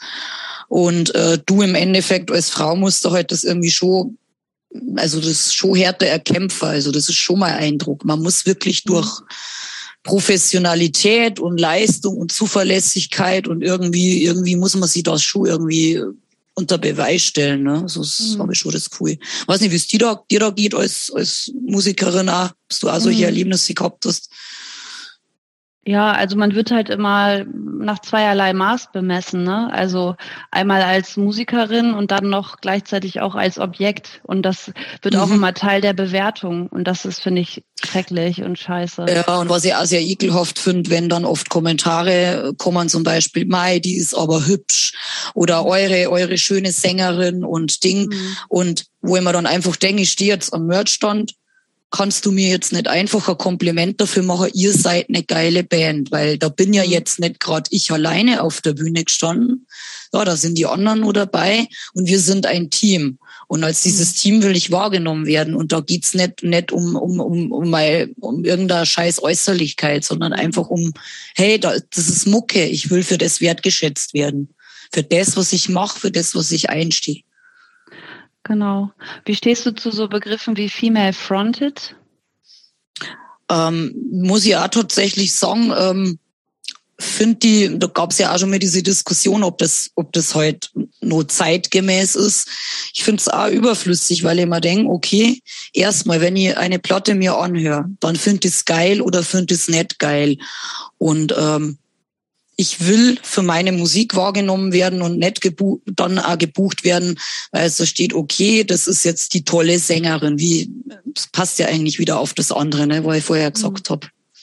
Ja, aber du, äh, hast du auch ähm, coole Erfahrungen gemacht, dass Frauen auf dich zugekommen sind und gesagt haben, so hey, äh, ja. du, du hast mich total beeindruckt und ich will jetzt auch eine Band machen oder ähm, also hast du auch solche Erfahrungen gemacht, dass irgendwie Mädchen oder junge Frauen oder Frauen auf dich zugekommen sind und das empowernd ja. gefunden haben, dich zu sehen? Klar, dass man sich einmal unterhalten hat drüber, welche, wie, wie machst du das mit deiner Band, welche Gitarre spielst du?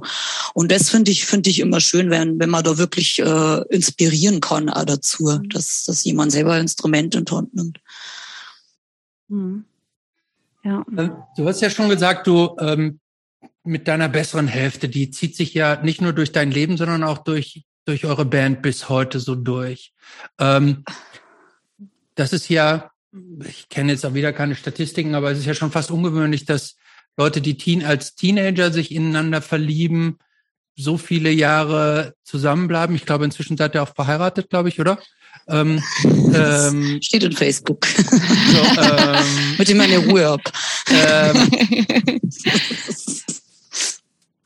war das immer einfach oder nervt das nicht auch irgendwann, dass man mit dem Typen, den man zu Hause auch noch in der Band, zu, also ist es nicht zu viel die, die, die, ähm, Schnittmenge mit dem mit dem gleichen nee, Menschen? Nee, weil es geht ja jeder auch seine eigene Wege und das muss man ja auch machen, weil sonst wird man sich ja permanent auf den Sack gehen. Ja, das war meine Frage. Äh, genau. Also es ist tatsächlich so, dass sich der Bones äh, bei diesem ganzen Dorks, Orga-Kram äh, sehr zurückhält. Der spielt Schlagzeug, er wartet auf meine Kompositionen oder jetzt zukünftig auf unsere Kompositionen, die ich mit meinem Bandkollegen noch mache und ähm, dann, dann, dann bindet er sich da ein, weil er ist jetzt kein Musiker, ne? Er, er versteht da nichts von der Theorie, er, ist, er, er kann uns sämtliche Schlagzeug langsam. Langsam, Moment, auch Schlagzeuger ja, sind ganz oh. fantastische Musiker. Ne? Sag, sag ihm das nicht. Oh, ich glaube, wir müssen jetzt hier mal was raus. Ja, also.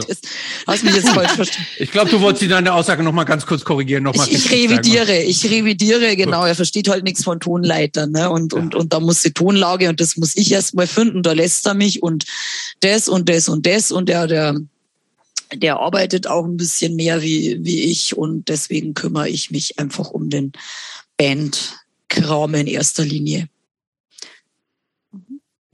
In einem Interview hast du mal gesagt, du würdest deinen rüden Bandkollegen in Sachen politischer Unkorrektheit und heftigem Humor nichts nachstehen. Ähm, da hast du auch irgendwie gesagt, du hättest ein Problem mit so Übervorsichtigkeit. Wie Stimmt alt das, ist denn das? Ja?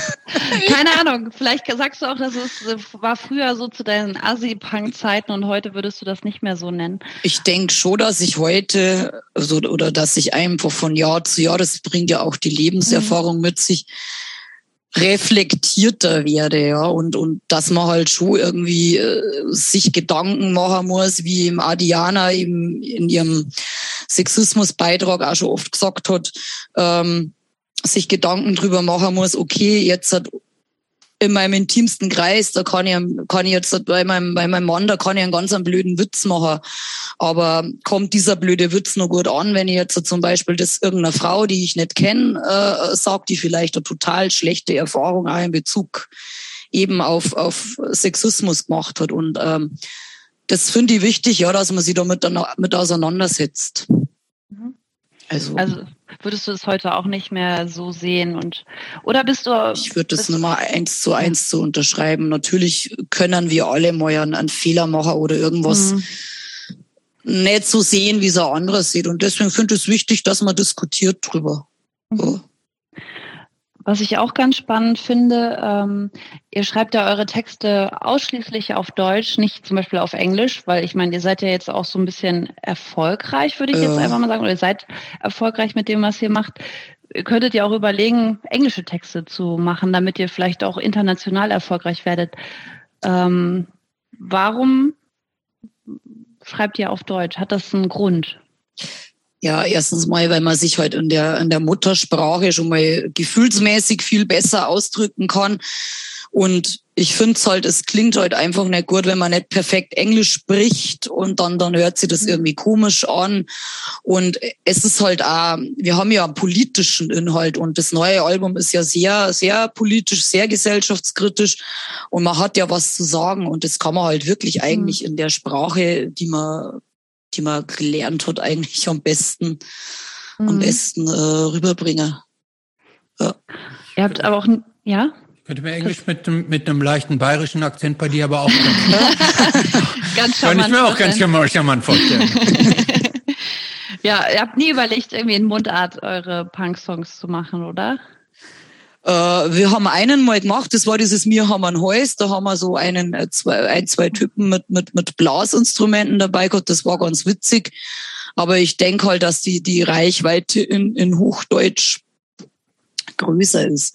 Wer mhm. tatsächlich mal Mundart gemacht hat, das war mein, mein Bassist. Ähm, ich weiß nicht, ob euch äh, Polka Hunters noch was sagt. Das äh, war äh, 2007 rum, äh, war das ein Deutsch-Punk-Projekt auf Bayerisch, also mit mit mit auch mit Blasinstrumenten, also alles so so so so volkstümlich tatsächlich umgesetzt. War eine sehr sehr äh, witzige Idee und es kam auch eine Zeit lang relativ gut an. Also es war seine alte mhm. Band. Müsst ihr euch mal anhören. das schreibe ich sofort aus. Okay. Und dann da muss man aufpassen, dass man das nicht falsch googelt, nämlich sonst landet man bei Disney vermutlich. Ja, genau. ja, dann noch die Frage, die sich auch so ein bisschen anschließt an das, was du gerade gesagt hast. Für wen macht ihr die Dogs? Für wen? In erster. Linie natürlich für mich äh, oder für uns, weil, weil Musik ist meine Leidenschaft und ähm, die darf ich mit meinen meinen Bandkollegen teilen und ich denke, also jetzt in der Besetzung, wo wir sind, dass es jeden eigentlich genauso viel Freude bereitet, Lieder zu schreiben, Musik zu machen. Mhm. Und ähm, mir ist wichtig, ähm, ja, ich mache mir selber viele Gedanken irgendwie, äh, umso älter ich werde, was kann ich in meinem Leben noch verändern, was, was, was, was, was passiert in der Umwelt, was passiert politisch, ähm, was, was, was geht gerade auf unserem Planeten so ab und äh, das ist immer wichtig, in die Songs zu packen und auch mhm. irgendwie äh, Leute halt mitzureißen, sich selber auch zu reflektieren und selber irgendwie Gedanken zu machen. Ja. Das ist irgendwie, finde ich, glaube ich, ein ganz guter Ausgangspunkt, um vielleicht auch nochmal so auf die letzten anderthalb, zwei Jahre zu gucken, weil ich weiß gar nicht, ob das im Rahmen vom Podcast so viel thematisiert wurde. Die Corona-Zeit, wie hast du das erlebt? Also, weil ich meine, Musik machen ist ein großer Bestandteil deines Lebens. Was hat das mit dir gemacht? Es hat viel mit mir gemacht, extrem viel. Also, und ich kenne kenn viele Leute, die Ähnliches berichten, dass sie sich selbst auch verändert haben, sich selber nur mal krass ähm, in ihrem Leben reflektiert haben, was bedeutet mir mein Leben eigentlich, was, mit was bin ich zufrieden, was würde ich gerne ändern, was würde ich gerne äh, besser machen irgendwie. Das hat das mit mir tatsächlich gemacht. Also ich bin, ich habe davor schon immer meine meine Phasen gehabt, wo ich sehr ernst und und und einmal in mich gekehrt war und und das ist mit sage ich mal, mit Corona noch stärker geworden eigentlich. So. Was hast Aber du was ja, ja, du, ja? bitte? Nee, ich, mich hätte das irgendwie noch interessiert, dass, was du für Erkenntnisse hattest, also in den letzten zwei Jahren, weil du gerade so angedeutet hast, dass du so ein bisschen was auch irgendwie gelernt hast und festgestellt hast und ja, viel nachgedacht hast. Äh, bewusster zu leben tatsächlich. Also ich habe hab einfach für mich gemerkt, okay, jeden Tag mehr, wo einfach dieser Lockdown auch war, ich will eigentlich unbedingt, sobald es geht, wieder Musik machen. Und ähm, ich würde das am liebsten eigentlich so, so wenn es irgendwann mal möglich ist, hauptberuflich machen. Das mhm. ist einfach so, so mein, mein Lebensinhalt und dass ich mich nicht zu, zu sehr, ich jetzt mal, an anderen Menschen orientiere, sondern meinen Weg in diesem Leben finde. Was möchte ich verändern? Was ist mir wichtig? Mhm. Was ja aber, ähm, wenn man es jetzt mal so abstrakt betrachtet, eigentlich gut ist. Ne? Wenn man, ja. wenn man die Gelegenheit hat, mal so einen Schritt zurückzugehen, so mal ein bisschen nach innen zu schauen, sich selber zu überprüfen, äh, den, den eigenen Kompass zu, zu betrachten, resetten, zu resetten und sowas ist ja eigentlich positiv, ne? Denn im, ich sage jetzt mal, im normalen Leben da, da rauscht man ja auch mal gerne so das, durch das eigene Leben so hinweg, ohne anzuhalten und ohne zu überprüfen, ob das, wie man es so macht und das Leben, wie man es so lebt, äh, ob das eigentlich dem entspricht, was man sich selber für sich selber so vorstellt. Mhm. Deshalb hätte ich jetzt eigentlich, das klingt ja eigentlich dann so ganz positiv, wenn, wenn, wenn du äh, auch so diese innere Aus, also wenn du diese Pandemie dafür genutzt hast, die innere Ausrichtung nochmal so zu überprüfen und zu justieren. Das definitiv, ja.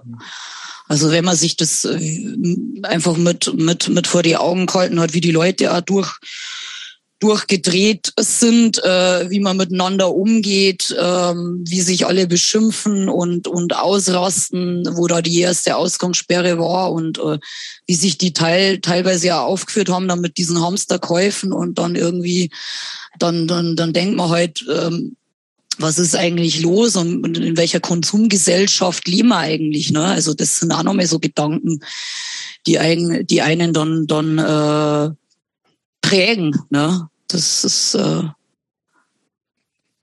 hm. Wobei, da muss ich tatsächlich sagen, also ich weiß jetzt nicht, wie es in Bayern war.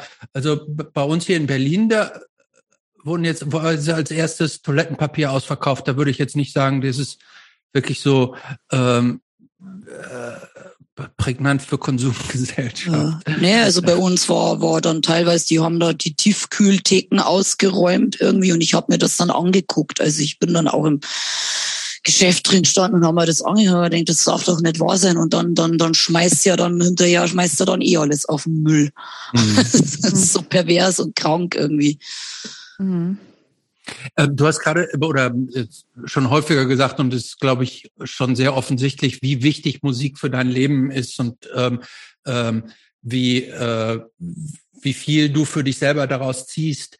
Ähm, wie viel seid ihr eigentlich mit den Dogs so getourt ähm, äh, über die Jahre? Habt ihr auch, äh, ähm, erzähl, erzähl mal so ein bisschen von eurer, von eurer Tour-Historie vielleicht von unserer Tourhistorie. Äh, boah, das, ich habe nicht mitgezählt, wie viele Konzerte wir gespielt haben, aber wir haben halt wirklich so alles irgendwie immer mitgenommen, auch also so jedes zweite Wochenende ging da schon vor Corona was, also jedes zweite Wochenende im Monat. Ne? Mhm. Und die anderen Wochenenden äh, habe ich dann Schicht gearbeitet. Ah, okay. Äh, Aber wart ihr auch mal so richtig, ich sage jetzt mal, am Stück so zwei Wochen überall rumgetingelt oder schon mehr so Wochenende punktuell? Ähm, nee, wir, wir haben bis jetzt nur so Wochenendentouren äh, gehabt und ähm, dafür haben wir jetzt, glaube ich, nicht, wir, wir sind ja so mittelmäßig bekannt jetzt im Punkbereich und ich denke, da haben wir jetzt nicht den Namen dafür, dass wir schon komplett alleine irgendwie unter der Woche touren könnten. Mhm. Ich hoffe natürlich, dass wir uns irgendwie einer anderen coolen Band äh, mal anschließen könnten, ne? dass man da sagt, okay, man macht mal Toursupport für die und, und ja. Welche Bands äh, schweben dir da so vor? Wo würdet ihr gerne mit auf Tour gehen? Also wir würden gerne, und, und da haben wir ja schon drüber gesprochen, gerne mit Propane touren, weil unser Bassist den Schlagzeuger ein bisschen kennt. Und äh, wie heißen die? Propane, also so, Ach, so Propane. Radtour, ne? ah, mhm. Genau, und ähm, Ja, ZSK äh, schwebt im Raum. Ähm, die haben ja auch diese sehr coole Antifa-Attitude, aber ins musikalisch vielleicht ein bisschen, bisschen weniger, weniger hart ist jetzt wie unser neues Zeug, aber das macht ja nichts, muss ja nicht alles das Gleiche sein. Mai und äh, so generell mit die, mit die alten Deutschpunk-Helden wie, wie Toxoplasma oder Skeptiker, ähm, mit denen haben wir ja auch Kontakt und da würden wir auch gern einfach mal, mal was machen. Ne? So, so eine Tour, solange es die heute noch gibt. Habt ihr nicht mit den Skeptikern auch zusammengearbeitet? Ähm, ich habe mit dem, ich habe dafür den äh, mit dem Eugen ja jetzt mal äh, einen Song, also eingesungen für seinen, der macht ja so ein Soloalbum und da hat er mich gefragt und genau, da durfte ich mich dann beteiligen, was mich sehr gefreut hat, weil es eben auch so eine eine Punkband ist, die ich schon sehr lang kenne und gerne höre und mir hat auch immer die Texte sehr gut, gut gefallen haben. Deswegen mhm. hat mir das, hat mir das sehr gefreut, da mitwirken zu können.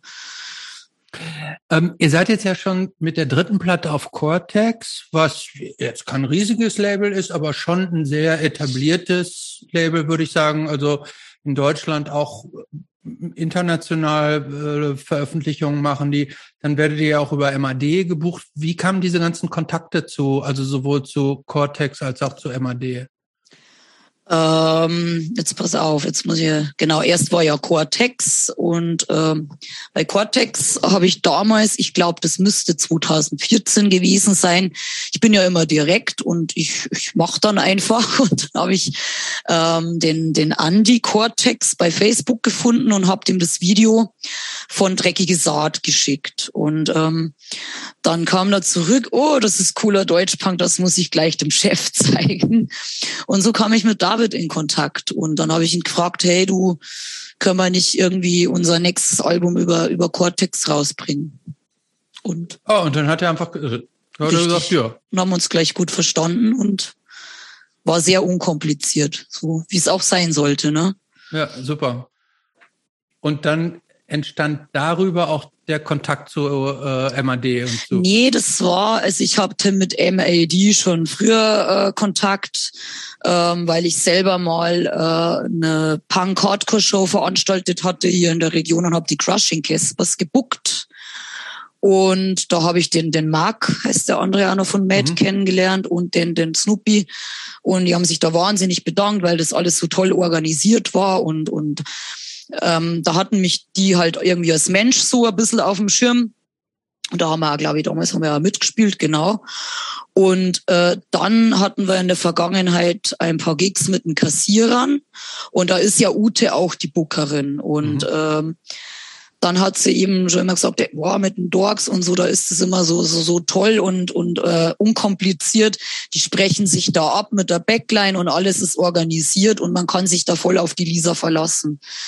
Und ähm, da hat eben der Nico einmal gesagt und so top Leute und da gibt's nichts ab und ähm, wenn man zuverlässig ist, hinterlässt man einen, einen guten Eindruck bei den Leuten. Und dann war es so, dass wir ja vorher bei Muttis Booking waren und die mussten sich eben aus zeitlichen Kapazitätsgründen von vielen Bands trennen. Und da waren halt wir die kleinere Band. Und dann habe ich eine Woche später MID angeschrieben, so, Ute, wir kennen uns doch. Ähm, weißt du, dass ich zuverlässig bin? Äh, wir haben keine Booking-Agentur mehr. Und dann kam zurück, ja, probieren wir es doch miteinander. hm. Ja, so hat sich das ergeben. Freundlich sein und dann schafft man es auch. Du hast gerade schon so die professionelle Organisation von Konzerten angesprochen. Was habt ihr so erlebt auf Tour mit den Dogs? Habt ihr auch mal so Negativerlebnisse, die, die euch so hm. untergekommen sind irgendwie? Wie es halt um Punks so ist, immer mal wieder, oh, da fehlt jetzt eine Box und ich weiß ja gar nicht, dass ihr da noch ein Mikro braucht und dann funktioniert die Technik nicht. Da könnte ich dir ja. jetzt unzählige Beispiele aufzählen, aber da, ich denke, da soll man ja nicht irgendwie äh, schlecht, schlechte Vibes machen, sage ich jetzt mal. Ja. ja. Aber ihr habt früher ja mehr in so kleineren Kontexten gespielt. Habt ihr auch mal in so autonomen Zentren oder kleineren Punkerläden gespielt? Oder? Alles, alles. Ja. Querbeet. Heute aber eher so in kommerziellen Kontexten, oder?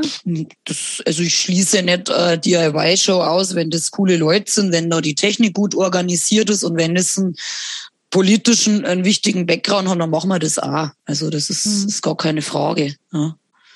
Mhm. Wir sind ja nicht Metallica.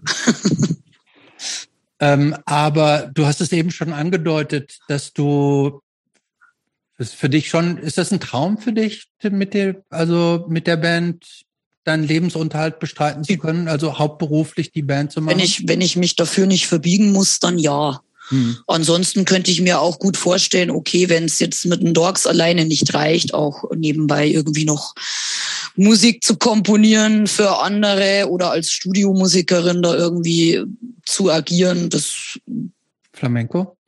Das muss ich erst lernen. Ja. Ich finde, ich finde eine Frage noch total interessant oder ein Gedanken, den ich hatte, als ich mich mit dir so beschäftigt habe, ist, du oder du hast ja dein ganzes Leben in, in Bayern gelebt, ne? Mhm. Ähm, Punk in Bayern, das ist ja irgendwie so schon ein extremer Gegensatz, weil ich meine, Bayern verknüpft man ja mit so Volkstümlichkeit und Oh, jetzt ganz vorsichtig mit, mit unseren vielen bayerischen äh, Zuhörern und Hörern. Ähm, genau. Also, aber, aber es gibt ja schon so ein so ein Diskurs darüber, was, was, was bayerisch ist und was irgendwie auf dem bayerischen Dorf irgendwie normal ist, in Anführungszeichen, auch wenn es sowas wie Normalität da vielleicht nicht gibt. Aber ist das nicht ja, so, dass Punk in Bayern andere Voraussetzungen und auch andere Herausforderungen hat als vielleicht in anderen Regionen Deutschlands, der Welt, keine Ahnung? Klar, also man muss natürlich auf eine gewisse Art und Weise Einzelkämpfer sein. Also ja. in dem Dorf, wo man wohnt. Ja, da muss man ein paar Dörfer weiter, dann findet man nur so einen Verrückten und dann fahren wir nur ein Dorf weiter, dann kommt der nächste Verrückte, ja.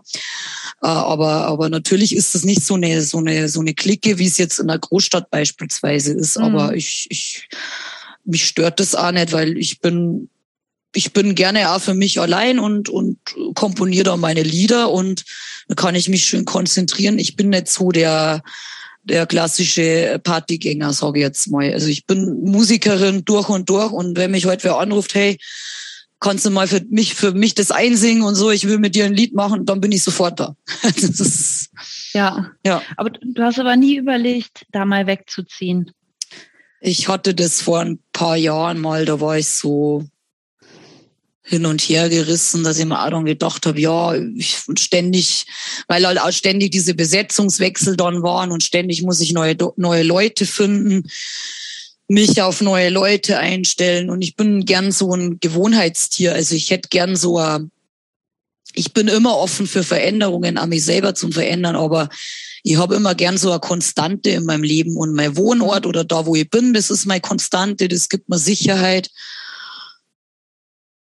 Aber da waren natürlich schon auch diese Gedanken eben, ja, okay, ich habe jetzt da immer, immer diese Besetzungssuche und geht's mir dann in der Stadt besser. Aber dann habe ich auch für mich so überlegt, okay, ich würde den Lärm ja gar nicht aushalten da in der Großstadt. Und wenn ich mir das dann anguckt habe in die, in die WGs, wenn sie sich dann wieder alle gestritten haben und dann findest keinen Proberaum und dann habe ich mir echt gedacht, eigentlich hast du es ja total gut hier. Also was sollst da, was sollst da weglaufen aus dem Paradies?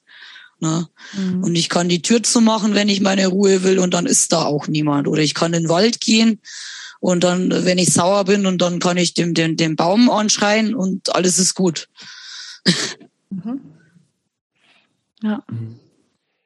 Ähm, ich würde jetzt vielleicht mal ganz kurz einen Schritt zur Seite gehen. Und zwar bist du ja jetzt beruflich, sag's nochmal genau, du bist, äh, äh, was machst du nochmal beruflich? Heilerziehungspflegerin. Ähm, wie bist du dazu gekommen? Und äh, erzähl doch mal ganz kurz, was genau gegen, also was macht man genau als Heilerziehungslehrerin? Äh, Pflegerin. Das Pflegerin. ist das ist äh, ähm, Betreuung von äh, behinderten Menschen tatsächlich. Also es ist eine Wohngemeinschaft, in der ich arbeite jetzt auch schon ziemlich lang.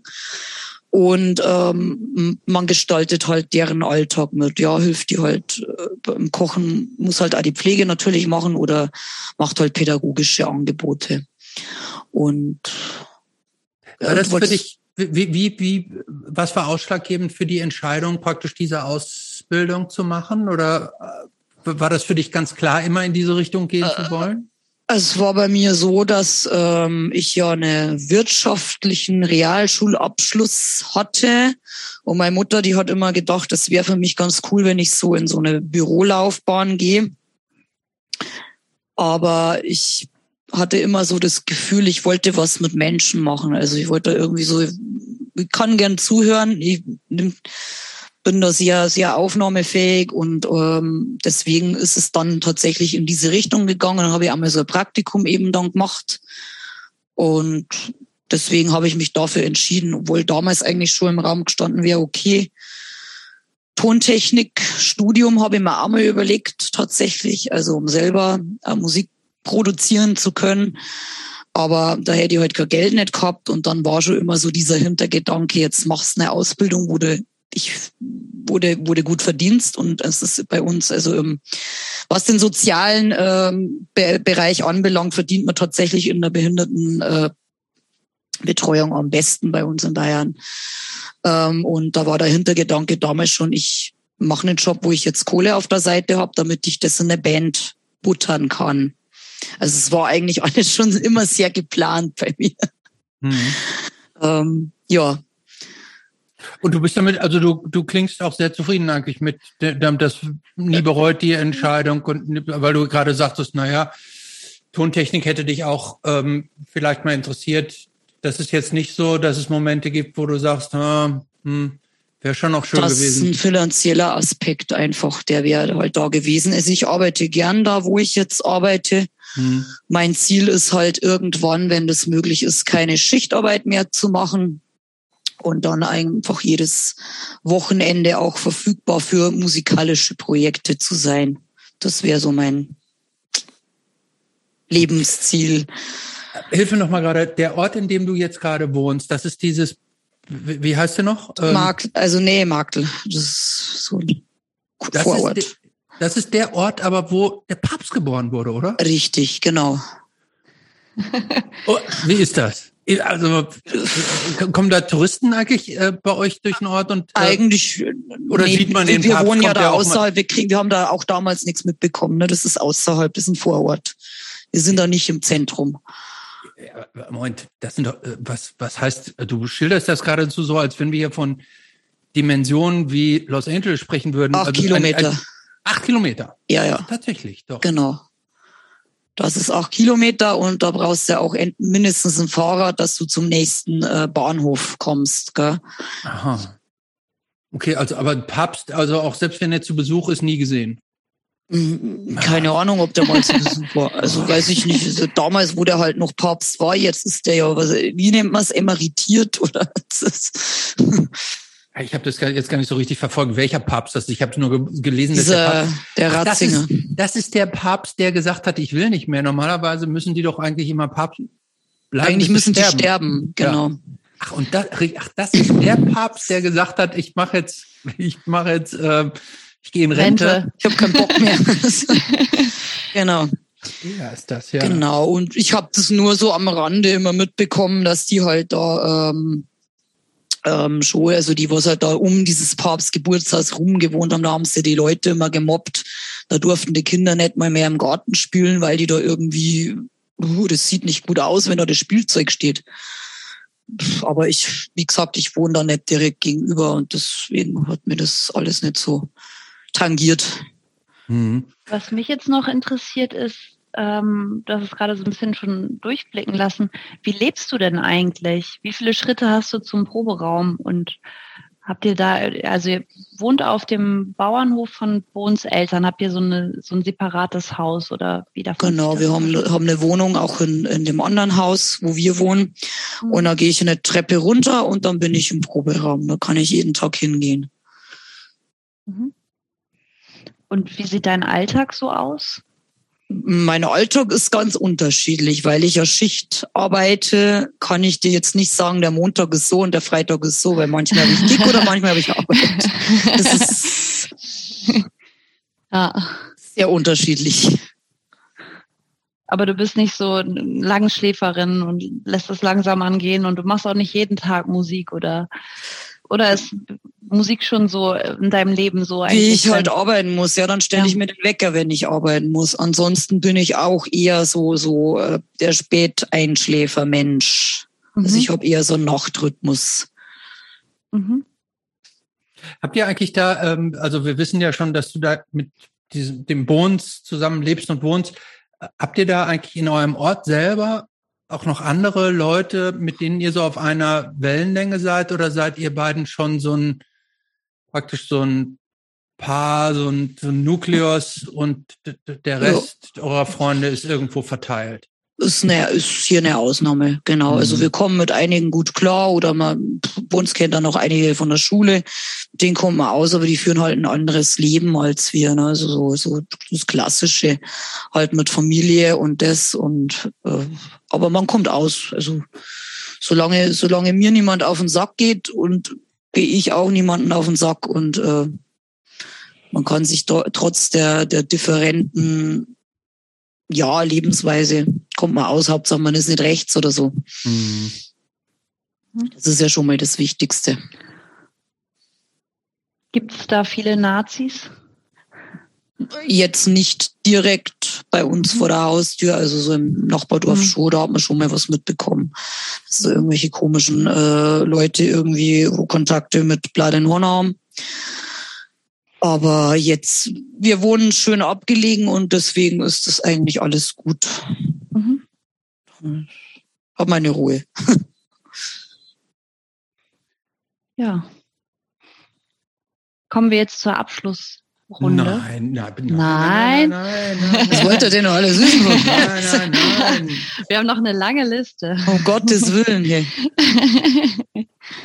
ähm, mich würde ja noch mal interessieren, ähm, du hast es schon fast beantwortet. Also du, du wirkst so, als wenn du wahnsinnig äh, mit dir selber so im Reinen bist und immer so die eigene äh, Linie verfolgt hast. Ähm, äh, gab es irgendwann mal oder gibt es Kompromisse, die du so mit dem Älterwerden eingegangen bist für dich selber offenen Auges, wo du sagst, die, das hättest du früher vielleicht anders gemacht, anders gesehen, anders beurteilt? Das, diese Gedanken, die gibt's immer. Aber wenn man jetzt so sagt, okay, man ist jetzt gerade, wie es läuft, ich habe jetzt eine geile Besetzung, ich habe ich hab ein schönes schönes Bandgefüge jetzt, aber natürlich ähm, ist man immer in seinem Leben in Gedanken, okay, was hätte ich jetzt vielleicht zehn Jahre vorher schon anders machen können. Das ist ganz normal und das ist ein Prozess. Ja. Mhm. Was auch, was auch richtig und wichtig ist, dass wir Menschen uns weiterentwickeln und nicht auf dem Stand äh, von, wo wir mit 15 waren, stehen bleiben. Ne? Das ist so wichtig. Ja. Äh, was macht dich denn heute eigentlich so glücklich? Also wenn du einen richtig guten Tag hast, was ist da passiert? Wenn nicht, wenn es nicht um Musik geht. Wenn es nicht um Musik geht. Ja. Ähm, dass ich gesund bin, dass ich, äh, dass mir nichts fehlt, dass meiner Familie gut geht, das ist ja eigentlich das Wichtigste, ne? Ja, das stimmt. Ja, ja. Äh, dass man da nicht nur irgendwie Sorgen hat oder so haben muss. Ähm, meine Frage war so ein bisschen eher in die Richtung, ähm, äh, äh, jetzt nicht so einen allgemeinen Zustand, sondern ähm, gibt es etwas außerhalb der Musik, ich sage jetzt mal irgendein Hobby oder irgendetwas, was du gerne machst, wo du sagst, das gibt mir eine richtig gute Zeit? Nicht Musik ich, ist. Ich gehe gern spazieren oder oder Pilze sammeln oder so. Einfach so so ein bisschen, dass man runterkommt. Ne? Das mache ich gern. Ja. ja. Und ähm, was nervt dich an anderen Menschen? In äh, ja, was nervt dich an anderen Menschen? Wenn man den anderen nicht zuhört und immer sagt, man hat recht, weil niemand auf der Welt hat immer recht. Und nur wenn wir einander zuhören, können wir uns weiterentwickeln. Das ist ganz wichtig, dass wir Menschen miteinander reden, damit die Welt und wir Menschen uns weiterentwickeln. Mhm. Wenn du, äh, wenn du eine gute Zeit mit dir und dann deinem Mann und Freunden haben willst, was machst du dann, wenn du keine Musik spielst? Unter, sich unterhalten. Wie, wie geht's dir? Was, was, was hast du Neues zu berichten? Sich austauschen.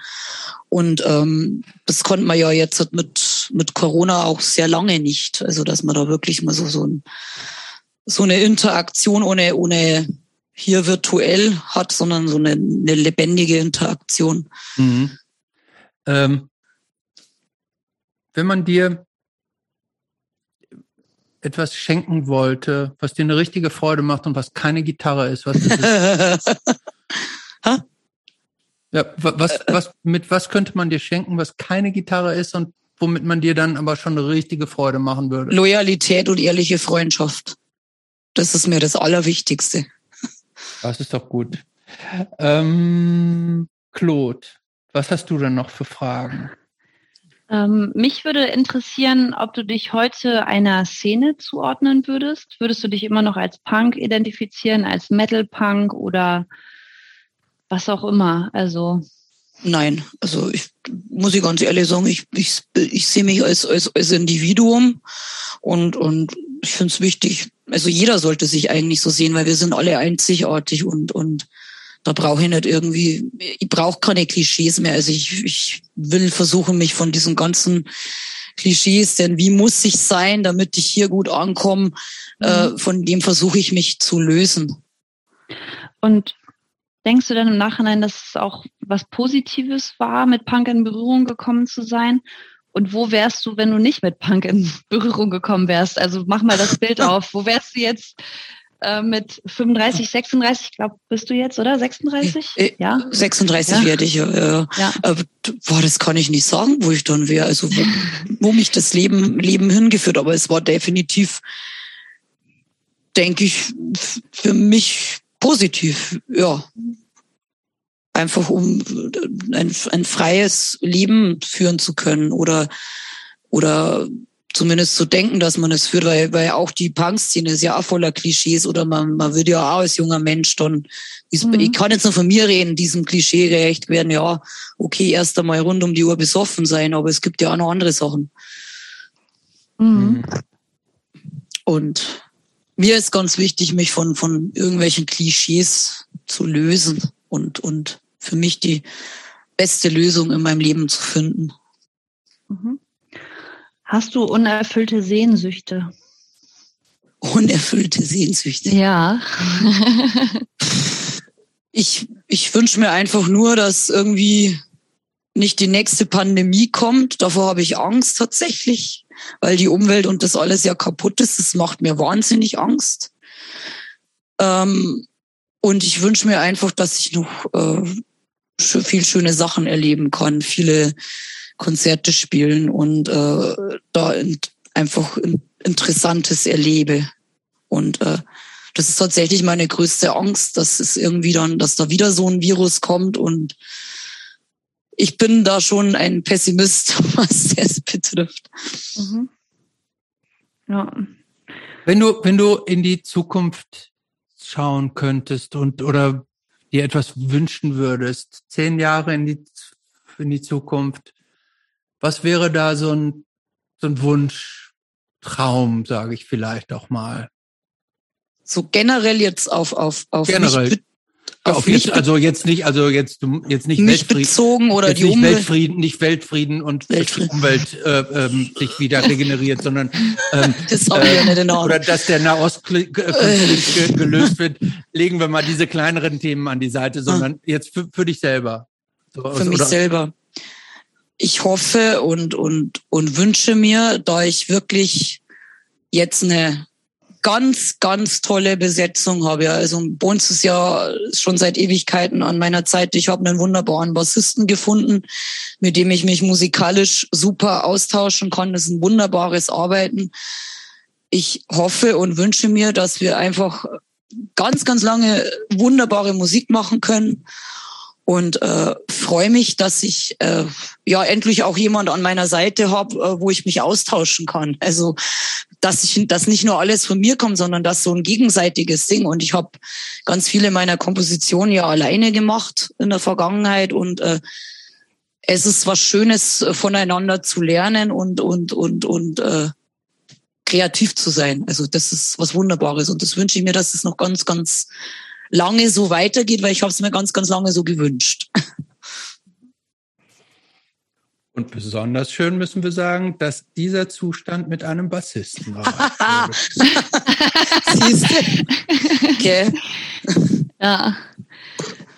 Ähm, was war der größte Verlust in deinem Leben?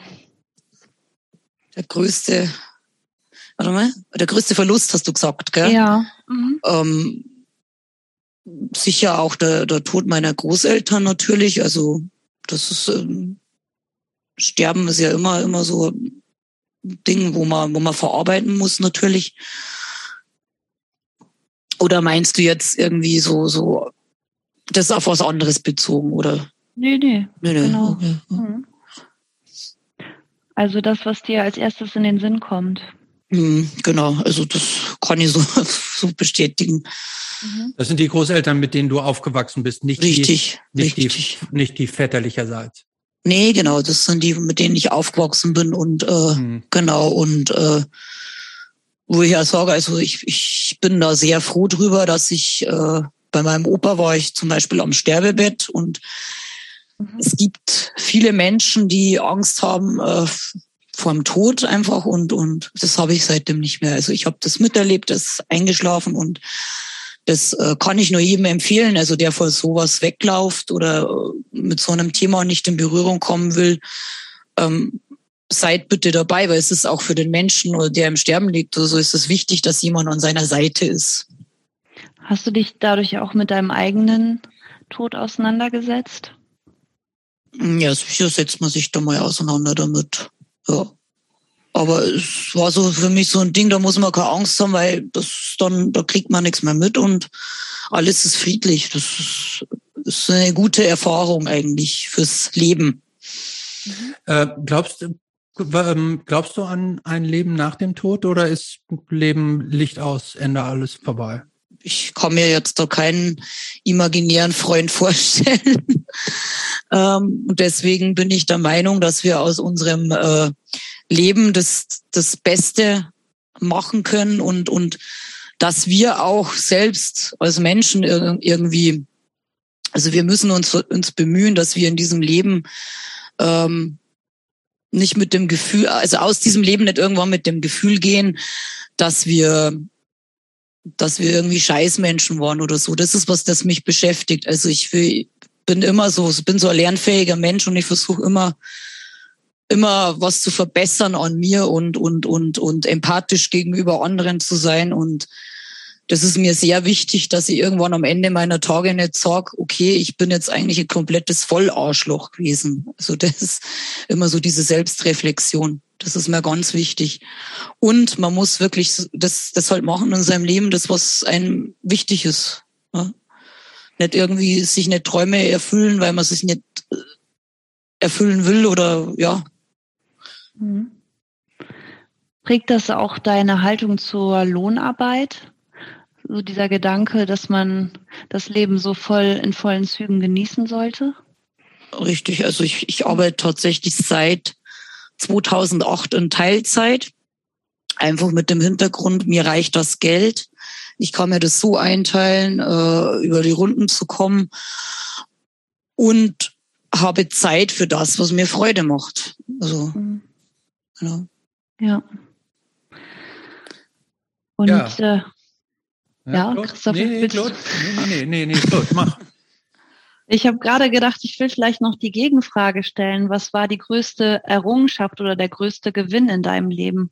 Wofür bist du am meisten dankbar? Der, der größte Gewinn, also das, also was ich, was ich habe oder oder äh, ja. ja, ja, dass ich eigentlich ich hier, wo ich lebe, so leben kann, dass ich nicht irgendwie in einer, in einer, in einer Mietswohnung sein muss, sondern dass ich in einer, in einer wunderbaren Landschaft leben kann und äh, wo alles friedlich, wo alles schön ist. Und da bin ich sehr mhm. dankbar dafür, weil da würden andere alles dafür geben. Also.